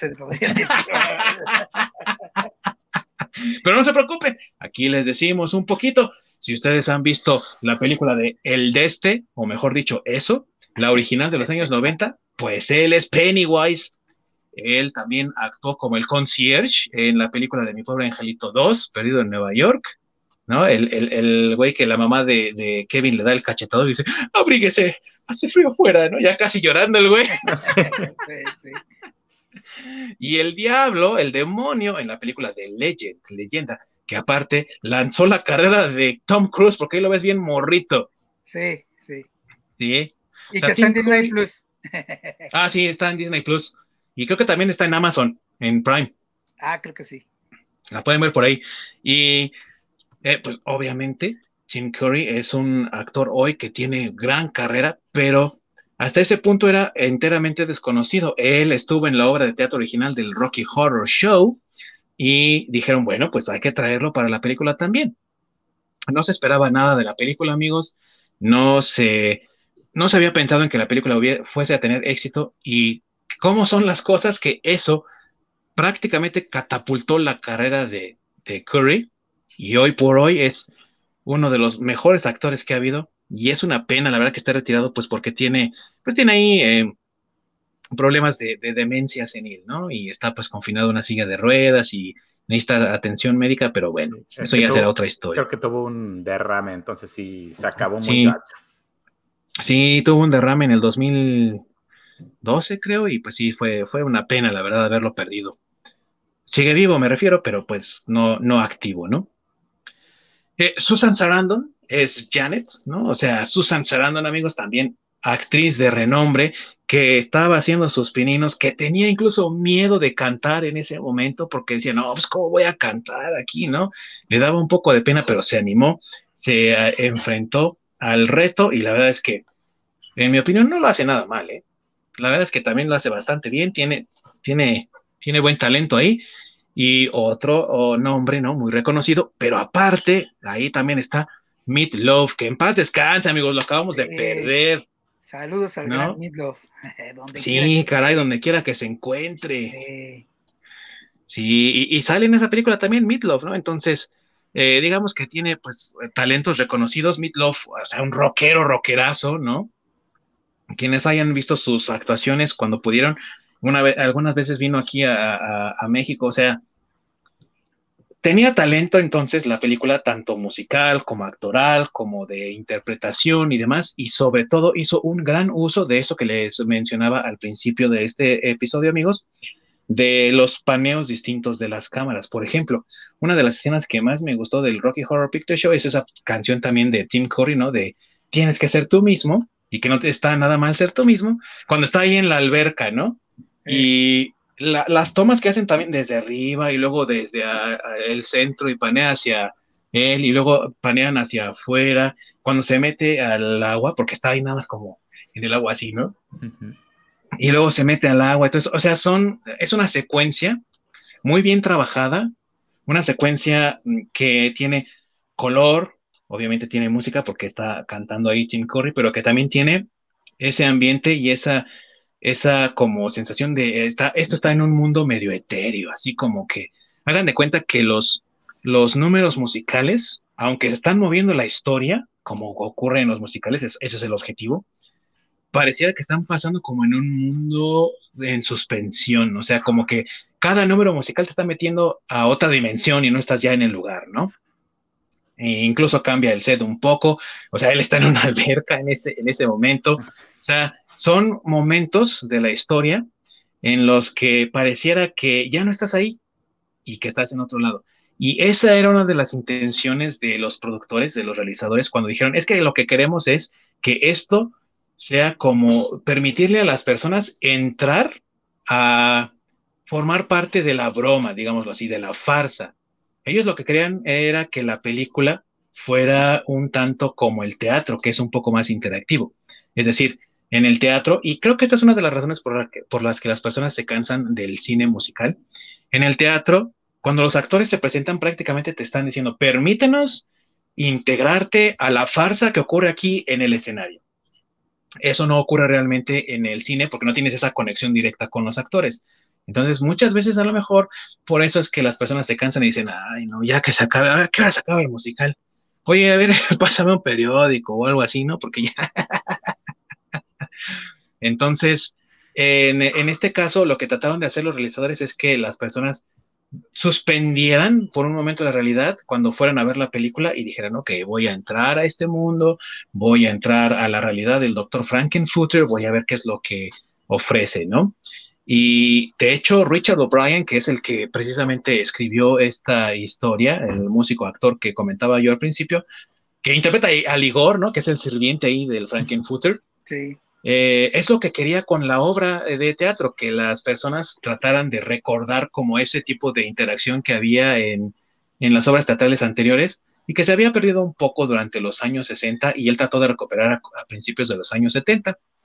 Eso lo transmitió de nuevo a la película y fue un éxito, amigos, pero obviamente solamente con un nicho de la comunidad, porque es una película de culto. Los, eh, Ahora sí que los críticos, ¿no? Los profesionales de esto dijeron, no, no nos gusta, está mal, está feo, no nos apetece, está bien. Encontró su propia audiencia Y hoy por hoy, Rocky Horror es una de las pocas películas que año con año tiene todavía presencia en el cine, amigos. O sea, si tú vas a un cine en Estados Unidos durante Halloween, seguramente encontrarás un teatro, un cine que está proyectando Rocky Horror Picture Show todavía hasta la fecha, a pesar de tantos años que tiene ya la película, sigue proyectándose en el cine año con año y sigue teniendo presencia año con año. Es la única película que lo ha hecho en toda la historia del cine, que siga proyectándose, que esté ahí todos los años, todo el tiempo. Y sobre todo porque agarró fama y agarró ese impulso cuando fue proyectada en las eh, funciones de medianoche, ya que a nosotros a lo mejor nos parecería muy extraño hace algunos años y nos parece ahora que las funciones de medianoche pues solo las tenemos cuando hay estrenos grandes como las películas del MCU. Pero en Estados Unidos era muy común tener eh, eh, funciones de medianoche para ciertas películas, sobre todo películas desconocidas. Y esto le permitió a la audiencia encontrar en Rocky Horror Picture Show como una comunidad y sobre todo por lo que les comentaba de la personalidad del doctor Frankenfutter y de sus secuaces, digámoslo así, pues también se convirtió en una especie de símbolo para la comunidad LBGT eh, con todas las demás siglas que tenga, precisamente porque hablaba de cierta forma de esa liberación de salir del closet y de ser tú mismo. Recordemos que durante los años 50 y 60, sobre todo en Inglaterra, de donde era Richard O'Brien, que creó esta historia, y que también estaba lidiando con su propia sexualidad en ese entonces, pues era ilegal ser homosexual y podías ir a la cárcel. Así que durante los años 70, cuando esta película llega a, eh, mediados de la década y te dice, puedes ser tú mismo, pues obviamente ayudó a toda esta comunidad a despertar, a salir y a decir, así soy, así me acepto y espero que tú del otro lado también me aceptes igual. ¿Y qué resultó, amigos? Que si alguien ve un poco de historia de los años 70, ¿no? Y ve por ahí la revolución de la música disco y la revolución, la segunda revolución sexual que le permitió a las comunidades eh, LBGT salir, pues se debe precisamente al legado que deja Rocky Horror Picture Show. Y pues es algo ah, que también se tiene que mm, pues rendir cuenta, digamos, de ese impacto cultural que ha tenido, a pesar de que es, digamos, un movimiento contracultural porque es un poco limitado. La verdad es que le permite también a las personas encontrarse, no necesita ser de esa comunidad para disfrutar de la película y también es muy bueno verla durante la temporada de Halloween y se pasa uno un buen rato porque aparte Tim Curry, mis amigos, en cualquier papel que tiene es la sensación. Y en este papel, y sobre todo cuando camina con los tacones en la primera entrada, ¿no? Cuando está ahí sentado en el, en como su tronito alrededor de todos sus esbirros y se levanta y empieza a caminar, tú dices, no, este, este güey tiene práctica con los tacones desde antes, ¿no? Y, créanme que no. Ah, para, los empezó a usar para la obra de teatro del 73 y luego en la película y lo hace como si toda la vida los hubiera usado, ¿no? Entonces, esos agregados que hacen de la película algo entretenido, canciones pegajosas, son lo que le dan como este valor extra a Rocky Horror Picture Show. ¿Ustedes, mis amigos, la han visto? Claro que sí. Este, incluso ahorita que mencionas las canciones, pues hay ahí un, infame cover ah, de la, primera canción de, de, Rocky Horror Picture Show, que nosotros en México la conocemos como la versión de Timbiriche Niños, cuando cantaban el baile del sapo. Ese, el baile, el baile del sapo, esa es, la canción es, es original de, de, esta película. De Rocky Horror, sí. Así es, de la obra de teatro. Si alguna vez, digo, mi generación que es ah, el target de, Timbiriche, seguramente la recordará, los centennials no creo, porque creo que ni saben quién es Timbiriche, este, pero digamos. No, están ocupados comprando boletos para Daddy Yankee, ¿cómo se llama ese güey? Para, para Bad Bunny y el Pato Lucas. Bad Bunny, güey, sí. Ah, y este, pero bueno, el, punto aquí es que e, ese, esa canción, eh, pues digo, no has visto la película, pero seguro cuando la escuches vas a decir, ah, esa la cantaba Timbiriche. Sí, eh, efectivamente, así es. Así es. Entonces, es uno de tantos covers que por ahí se fusiló este Luis de Llano y, y esta señora, este, ¿cómo se llama? Julisa. Julisa, este, que ellos sí son de los que como eran pudientes y viajaban al gabacho en una época cuando muy pocas personas tenían oportunidad de viajar al extranjero, pues veían cosas y se las traían y aquí les las este, las eh, mexicanizaban o las tropicalizaban, sí, y órale ahí se las metían al, a los pobres chavitos mexicanos, baile, baile del sapo, ahí les va, y sale, ¿no? y ni siquiera sabían que era de una, de una obra y de una película que estaba tratando de promover la, la, apertura eh, sexual de la homosexualidad. Así es, así es. Pero bueno, mientras ya no le enjaretaron ahí a mi generación. Pero bueno, el punto aquí es que eh, tiene ese tipo de canciones, ¿no? Que, pues, eh, aunque sea un cover en español, aunque tú no sepas que pertenece a esa, a esa película, pues es una canción tan pegajosa que no necesitas la, el contexto de que pertenecía a una película para que, para que te, te, llame la atención. Y creo que también ese es el éxito de, esta película, ¿no? Que las canciones son buenas. Ah, aparte con Susan Sarandon, que estaba joven, cuerpazo que tenía, y digo, pues guapa, digo, pues que estaba joven, estaba joven Susan Sarandon. Sí, pues obviamente pues en la película, ¿no? Tratando de, de, instigarla a liberarse, ¿no? Y sale ahí con sus, con su ropa interior que se convirtió también en un disfraz de Halloween muy, muy conocido y que mucha gente que va a ver el Rocky Horror Picture Show en Halloween va disfrazado obviamente y pues no falta quien vaya disfrazado del Dr. Frankenfutter, pero te encuentras también una que otra Janet, o sea, Susan Sarandon, ahí en el, en, el público y... Eh, o sea, el impacto pues que tiene, ¿no? Eh, también los, los vestuarios estrafalarios, rimbombantes, que van de acuerdo también con la música, ¿no? Eh, mucha de esa música tipo como burlescona, ¿no? Y, y sí, ¿verdad? Y le van dando como ese agregado que la, audiencia crea una interacción con la película, al grado de que incluso en Estados Unidos, porque pues eso no pasa aquí en México, pero en Estados Unidos, incluso las personas como que hacen una respuesta a ciertas frases de la película, ¿no? Entonces alguien dice algo en la película y ellos lo responden, o hay personas que pasan al frente y actúan junto con Tim Curry, digamos, la secuencia, ¿no? Entonces eligen a un Frankenfooter, el mejor, supongo, de toda la audiencia, y él pasa y hace su secuencia junto con eh, Tim Curry en algunas de las escenas. También pasa Janet muchas veces, eligen a la mejor Janet, y entonces ella pasa y hace las secuencias de Janet o la canción de Janet. Entonces, este tipo de cosas hacen que se genere esta interacción entre la obra y la audiencia, como en muy pocas veces lo hemos visto en el cine, ¿no? Digo, hay gente que se enloquece, ¿no? Y dice, yeah, ya, ya salió Star Wars, ya salió Spider-Man, pero no es la misma sensación ni es el mismo, como ese engagement, ¿no? Esa conexión que tienen con, con la obra, ¿no? Así es.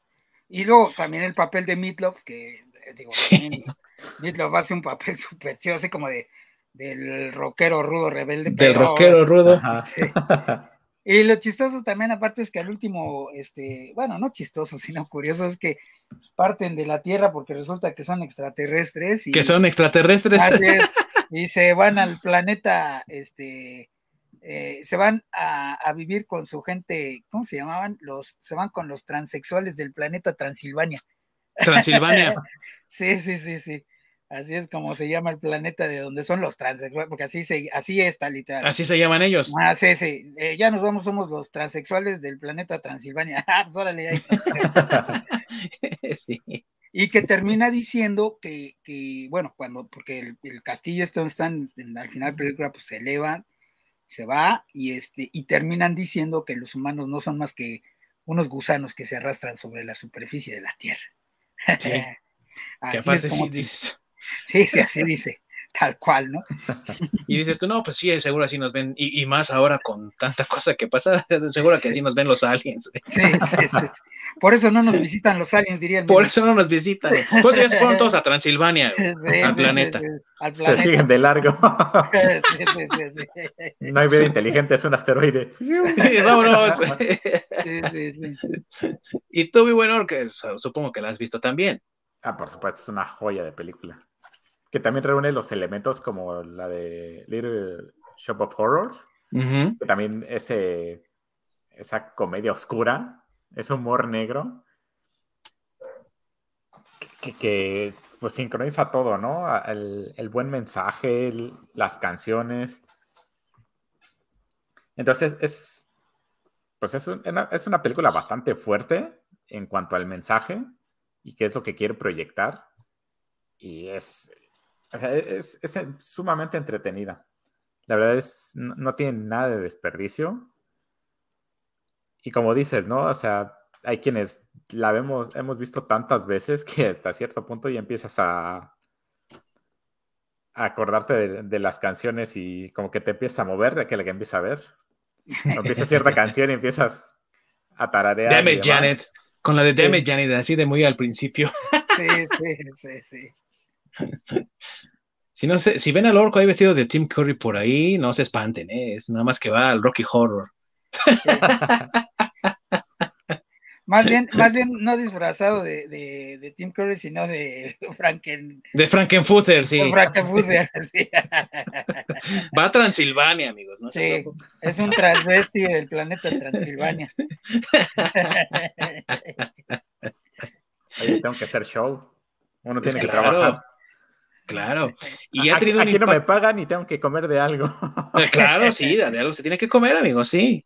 Y ha tenido un impacto tal que incluso series como Seinfeld le han hecho ahí honor, ¿no? Han tenido un capítulo dedicado en el que, ah, vamos a ver el, Rocky Horror Picture Show.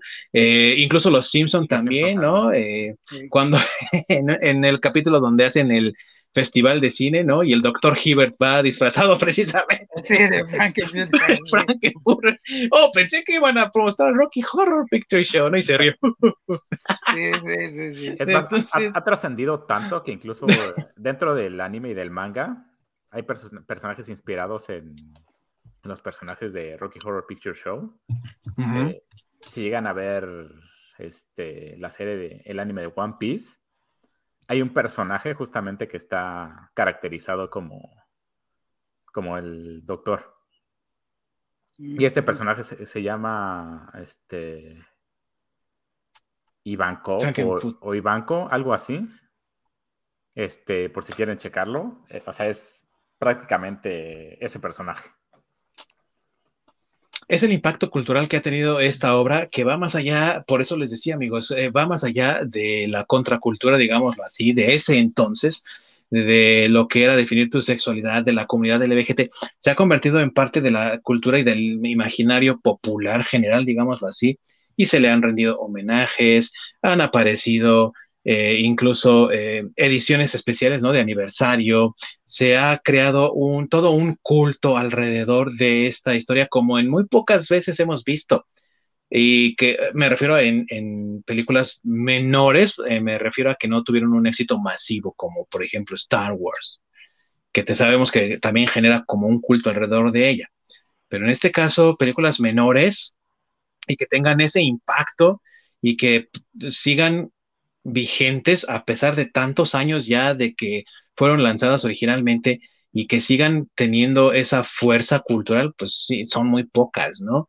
Y esta es de ellas. Y yo creo que al menos, al menos es una de esas películas que tienes que ver por lo menos una vez en tu vida antes de dejar el planeta, irte a Transilvania, pero sí tienes que verla por lo menos una vez en tu vida. Yo creo que al menos por el, el significado cultural que tiene, y por las actuaciones, amigos. O sea, estamos hablando de que eran personas que apenas estaban iniciando en sus carreras, ¿no? Hoy ya todo el mundo entiende quién es Susan Sarandon, todo el mundo entiende quién, es Tim Curry, pero verlos en sus pininos y con esa calidad de interpretación así, siendo apenas unos novatos prácticamente, no tiene precio y considero que es también ese valor artístico que tiene la obra, ¿no? Entonces, ¿cómo ven? Sí, así es, y, digo, creo que es, es, una película que a lo mejor no es muy fan de los musicales, pero que al igual que La tiendita del horror, al igual que The Grand Showman, eh, son películas que tienes que ver por lo menos por cultura general, ¿no? Porque representan mucho, o sea, como tú dices, han, han impermeado tanto la cultura pop que, que este, que bueno, ya entiendes una referencia cuando lo ves en Padres de Familia o en Los Simpsons o en un montón de lados, ¿no? Entiendes esas referencias porque pues, son parte ya de, la cultura pop. Así es. Y qué legado también el que tenemos entonces de la cultura pop, donde incluso esto permite un cambio y una transformación en nuestra sociedad, en donde ya eh, existe más aceptación hacia ciertos grupos que antes hubieran sido considerados hasta crimen, ¿no? Y qué bueno que tenemos entonces esta apertura y qué bueno que tenemos estos cambios en nuestros paradigmas gracias a obras de arte y obras de arte de calidad, ¿no? De las que a lo mejor nadie esperaba nada y sin embargo te traen cosas mucho más, digámoslo así, fructíferas, inclusivas. Inclusivas. Inclusivas. Inclusivas sin tener que ser una reeducación del público.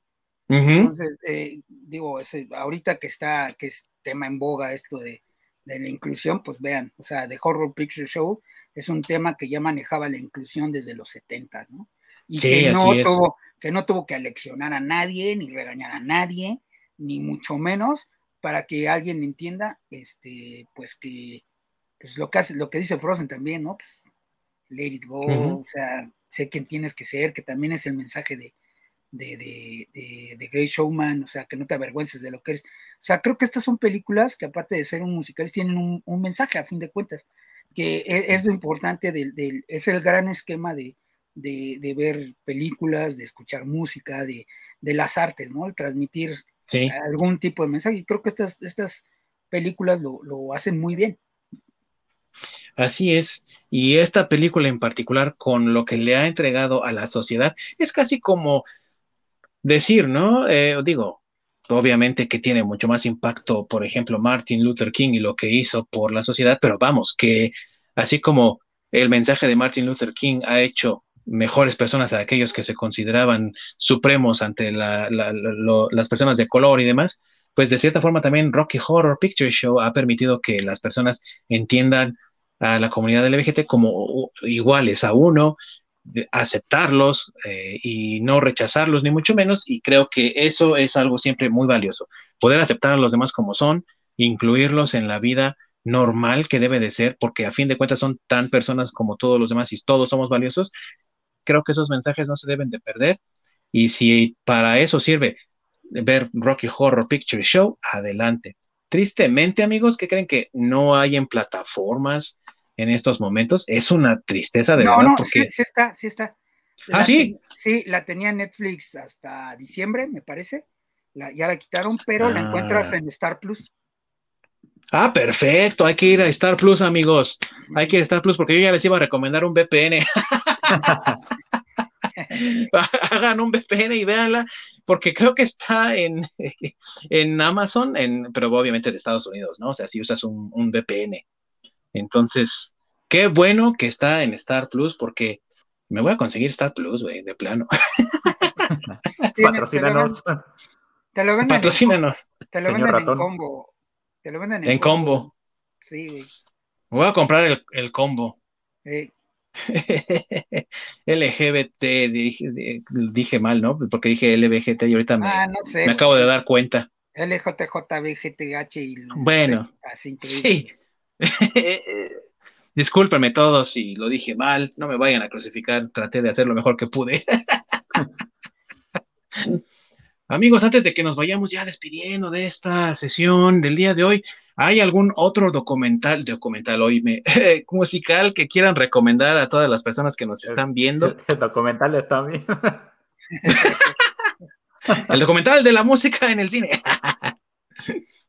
Este, sí, a mí me gustaría mencionar eh, West Side Story, porque ahorita está oh. nominada a los Oscars, este, pero la, dirigida por Steven Spielberg, que eh, creo que el señor ya se le está acabando la magia y el ingenio para estar haciendo un remake de, West Side Story, porque pues inclusión, y según la quisieron hacer, porque en la original no había actores latinos. Entonces, este, eh, dijeron, pues vamos a hacerla ahora otra vez, pero ya con actores latinos. Digo, qué bueno que les dan la oportunidad y demás, pero no creo, en mi opinión, que sea para volverla a nominar a los Oscars cuando es un refrito de una película de los 60 que fue este, también en su época nominada a los Oscars y que este, y pues bueno, o sea, ve la original y después si quieres puedes ver el West Side Story del, del señor este, Spielberg. Pero yo te y que aparte fue de una obra. Sí, una obra de Broadway. Correcto. Y, yo te recomendaría que mejor veas el West Side Story de, de, este, de, del 61, que es la, original. La película es del 61, la obra es del 57, como bien mencionas. En español se llama Amor sin barreras, seguramente. Amor sin barreras. la pasaron hasta en el 5 en su momento, entonces a lo mejor ahí la vieron, pero este eh, pues creo que sí, valdría la pena que la vieras. Eh, eh, ganó en su momento el Oscar a Mejor Película en el 60, me parece que fue. Entonces, en el 62. Este, ah, bien, pues ahí, digo, para que por lo menos ahora que vayas a ver los Oscars, este, y ya te avientes la del señor Spielberg, pues tengas la referencia de la, de la película original, que en mi opinión, pues es mucho Aquí creo que la están incluyendo porque es Spielberg y por el tema de inclusión, pero eh, qué bueno que le hicieron un remake, pero en mi opinión no es un remake para Oscar. Y sabes una cosa que la original, eh, me refiero a la película, tuvo tal impacto y fue tan popular que incluso también ahorita que mencionamos hace rato a este Luis de Llano y a Jolisa y todos estos cuates, trajeron también todo ese séquito, ¿no? De personas que tienen este, esta posibilidad, trajeron a México la obra, no una película ni una banda como lo fue la Onda Vaselina ni nada de eso, trajeron la obra de Amor sin Barreras y de vez en cuando todavía se sigue produciendo de nuevo aquí en nuestro país la obra de teatro. y ha tenido mucho éxito, ¿eh? Sí, y, ahí viene la, canción, creo que la más famosa, es que no, no, me, no me sé la letra obviamente, pero eh, eh, creo que en alguna ocasión la hemos escuchado porque aparte ha sido como referencia en algunos programas y cosas así, es la que va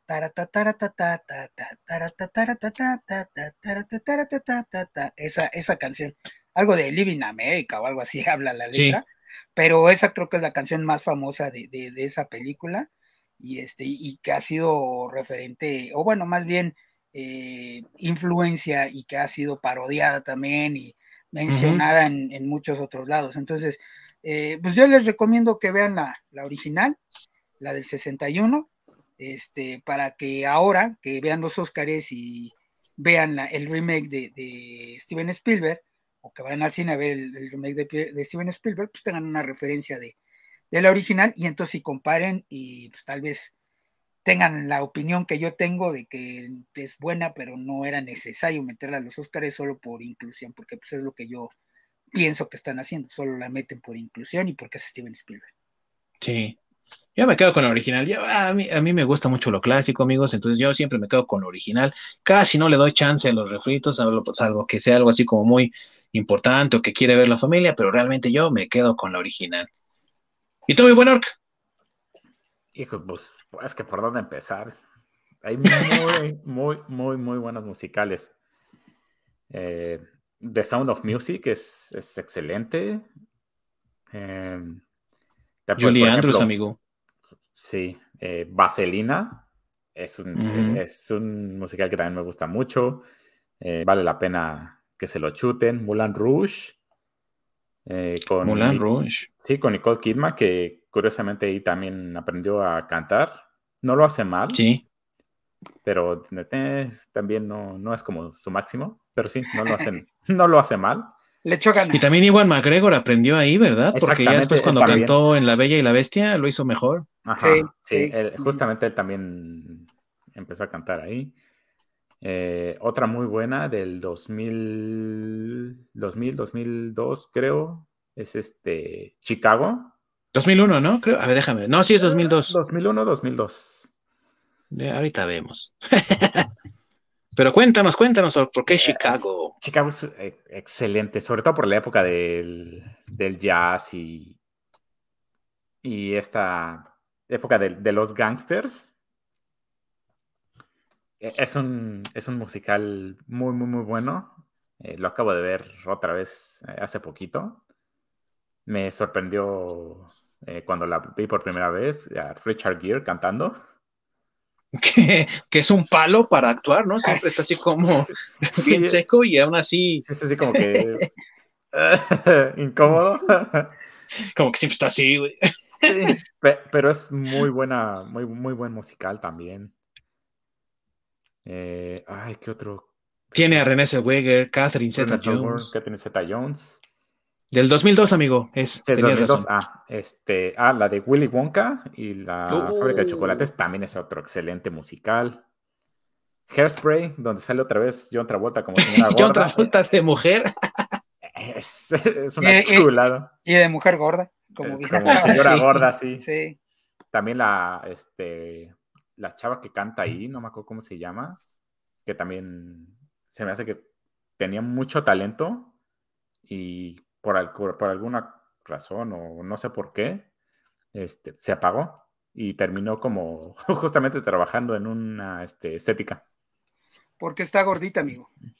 Este, sí, o sea, digo, se oye chistoso, pero desafortunadamente eh, la inclusión, la inclusión de sexual y de mujeres y demás no incluye a, los gorditos. Entonces ella desafortunadamente tiene una voz muy espectacular, pero no les han dado más oportunidad por su físico, porque es gordita, tristemente. Pues sí, porque pues la, verdad sí, bastante, tenía bastante talento. Y, es, como dices, una pena por, por esa cuestión, ¿no? De no, tener esos espacios por el, aspecto físico, ¿no? Sí. Si, se quieren ver este musical así como un poco más oscuro, del estilo este, Little, Little Shop of Horrors o The Rocky Horror Picture Show, el musical de Sweeney Todd, de Demon Barber. Oh, Demon Barber. también es bastante bueno y es como tirándole por ese, por ese lado. Oh, sí. ¿Y dirigida por Tim Burton aparte, amigo? Por Una más de Tim Burton, porque esos están casados prácticamente. Sí.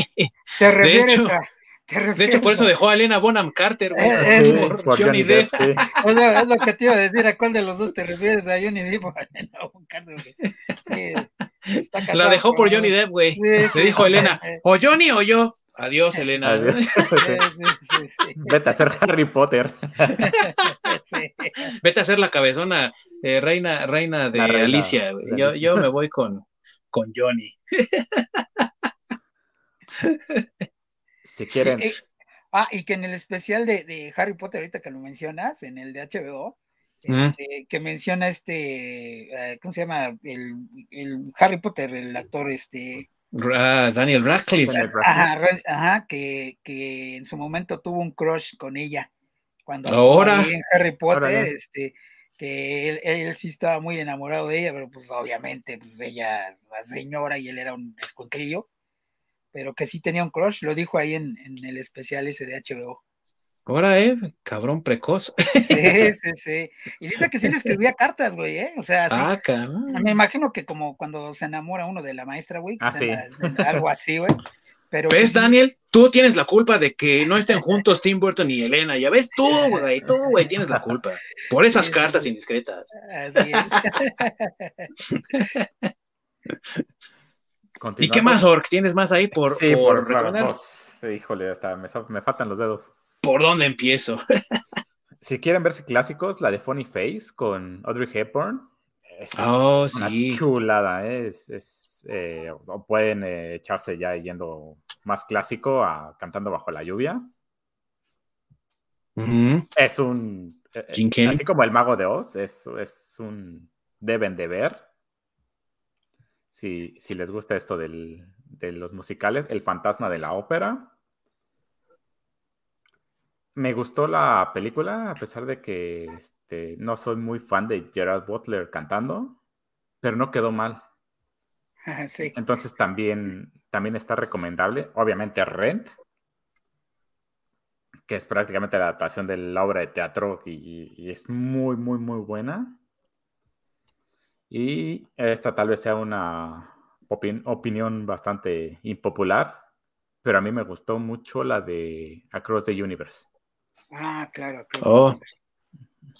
Yes, eh, Jim, Jim Sturgis y Evan Rachel Wood. Sí. Es que Evan Rachel Wood, güey, no o sea, que disque ballet, que toca el violín, que canta, que actúa, pero todo a medias, güey, o sea, la neta, pinche Evan Rachel Wood no canta ni más, güey. Creo que canta más Jim Sturgis, güey, y ese güey no canta. Pero, bueno, de, esa película, en lo particular, a mí me gustó mucho la versión que hacen de, de Oh Darling. Creo que es muy buena.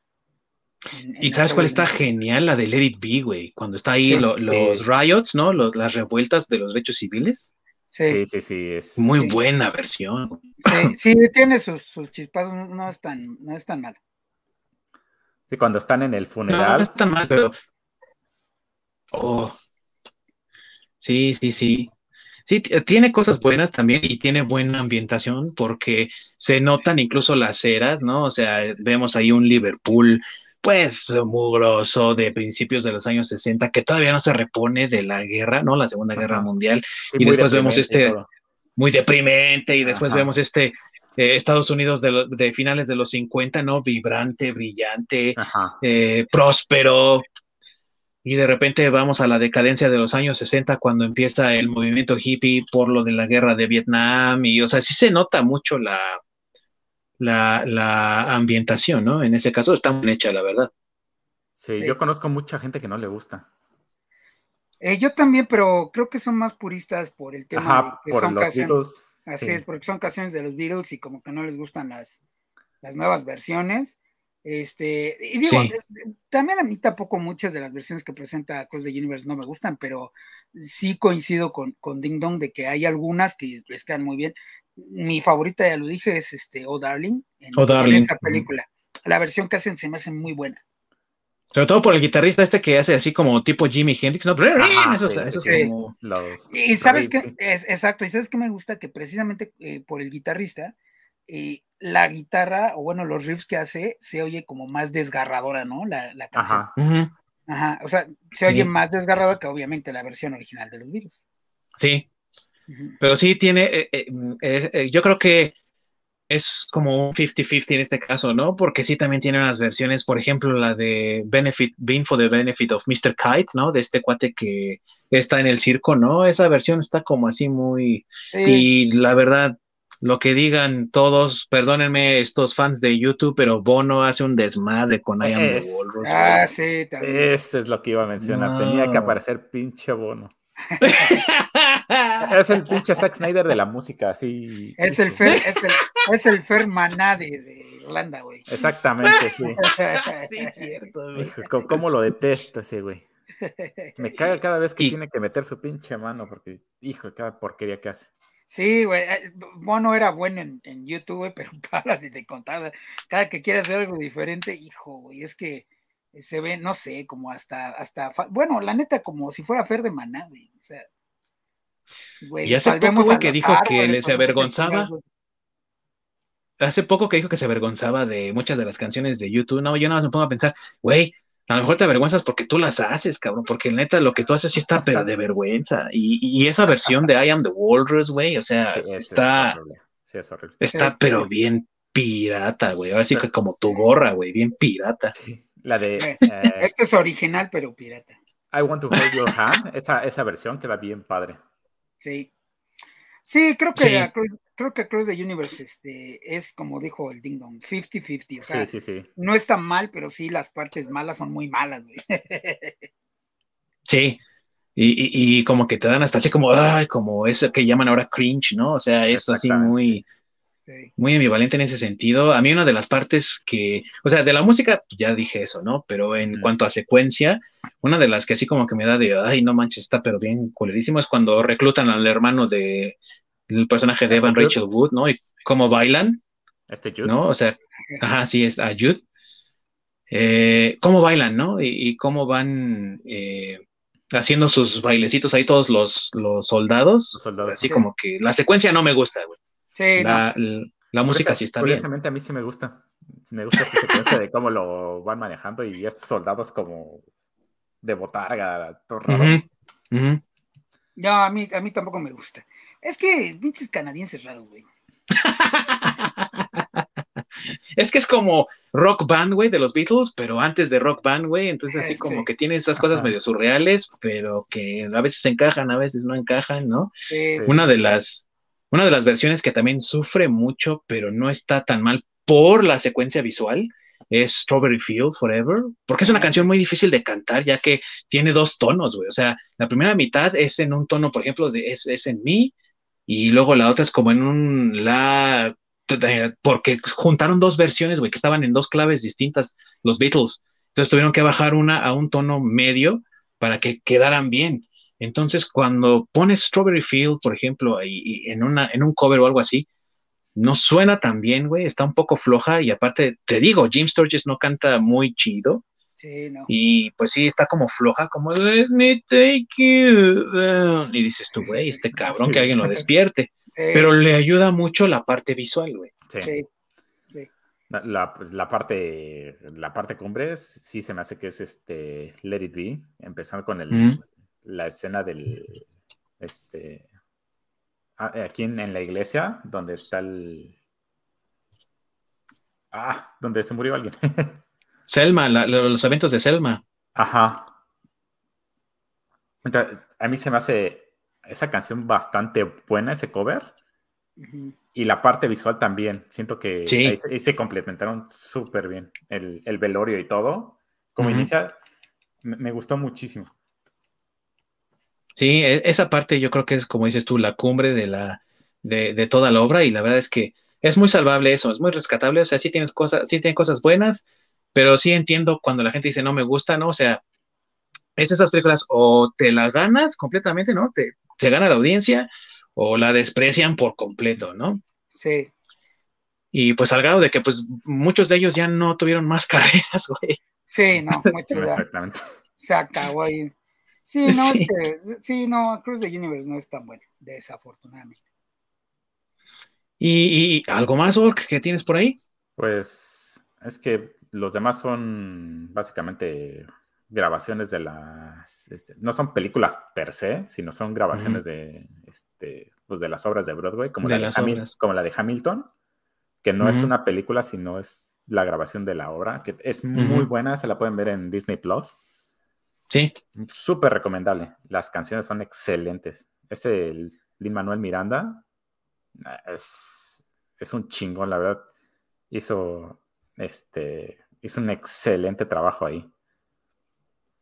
Y que también pueden escuchar en, la película de Encanto, él hizo también la música y está también en Disney Plus ahorita, entonces pueden ahí hacer una comparación, ¿no? De su, de su obra. De hecho, la de Moana, la música también la, la hace Moana también, que tiene también canciones muy icónicas y representativas, entonces, pues ahí tienen, amigos. Y bueno, Ork, se ve que no te gusta, güey. sí, se ve que no le gustan los musicales. Yo, amigos, nada más para terminar, les voy a recomendar un musical que la verdad, pues yo he estado pensando mucho, bueno, ¿qué podría yo eh, ofrecer? ¿Qué podría aportar, siendo que no me gusta mucho este género? Pero entre buscando en los rescoldos de la memoria y demás, hay una película que me parece una película, es un musical, pero es un referente también cultural por el impacto que tuvo y por lo que representó después para muchas personas. Y estoy hablando de una película que incorpora el, en ese momento naciente género del rock. Me refiero a la película precisamente de los Beatles llamada Help. En esta película, los cuatro Beatles tienen que huir de un culto a la diosa india, hindú Kaili de la muerte y la destrucción, ya que los que veneran a esta diosa hacen sacrificios a la diosa a través de la selección con un anillo especial y la chica que fue seleccionada, fanática de los Beatles, le manda el anillo a Ringo. Ahora sí que le dio el anillo, porque, pues porque es fan, ¿no? Y le quería ir a dar ahí un regalillo. Entonces, Ringo trae el anillo y no pueden sacrificar a la chica a menos que consigan el anillo, pero tiene Ringo 24 horas para deshacerse de él o bien él será elegido como el nuevo sacrificio. Entonces los Beatles tienen que salvar a Ringo de ser cercenado por este grupo, a la par de que tratando de encontrar una solución, van con un investigador que piensa que el poder de este anillo lo puede ayudar a conquistar el mundo porque es un anillo muy peculiar. Entonces tienen que escapar de aquí y de allá y por todos lados para recuperar a Ringo. Es una película musical precisamente porque tiene canciones de los Beatles, pero porque las canciones van moviendo un poco la historia y que generan un ambiente muy distinto al que está ocurriendo en las secuencias. Me refiero a que, por ejemplo, en la parte en donde ellos tienen que viajar a Viena, me parece, eh, están esquiando, pero mientras están esquiando, eh, aparece ahí la secuencia musical de la canción Ticket to Ride y los Beatles solamente aparecen ahí haciendo payasadas y haciendo tontería y media, que generó precisamente la inspiración para que muchas otras eh, personalidades de la música decidieran hacer pequeños videos y pequeños clips y de ahí partió prácticamente la idea de hacer MTV. No estoy diciendo que los Beatles hayan creado MTV, por supuesto que no, pero, lo que estoy diciendo es que sus ideas sirvieron de inspiración después para crear MTV. y para crear más videoclips precisamente de esta película musical. Y sí, es un musical porque ellos están cantando, la música mueve la historia y aparte la música está relacionada a las situaciones que estamos viendo en pantalla.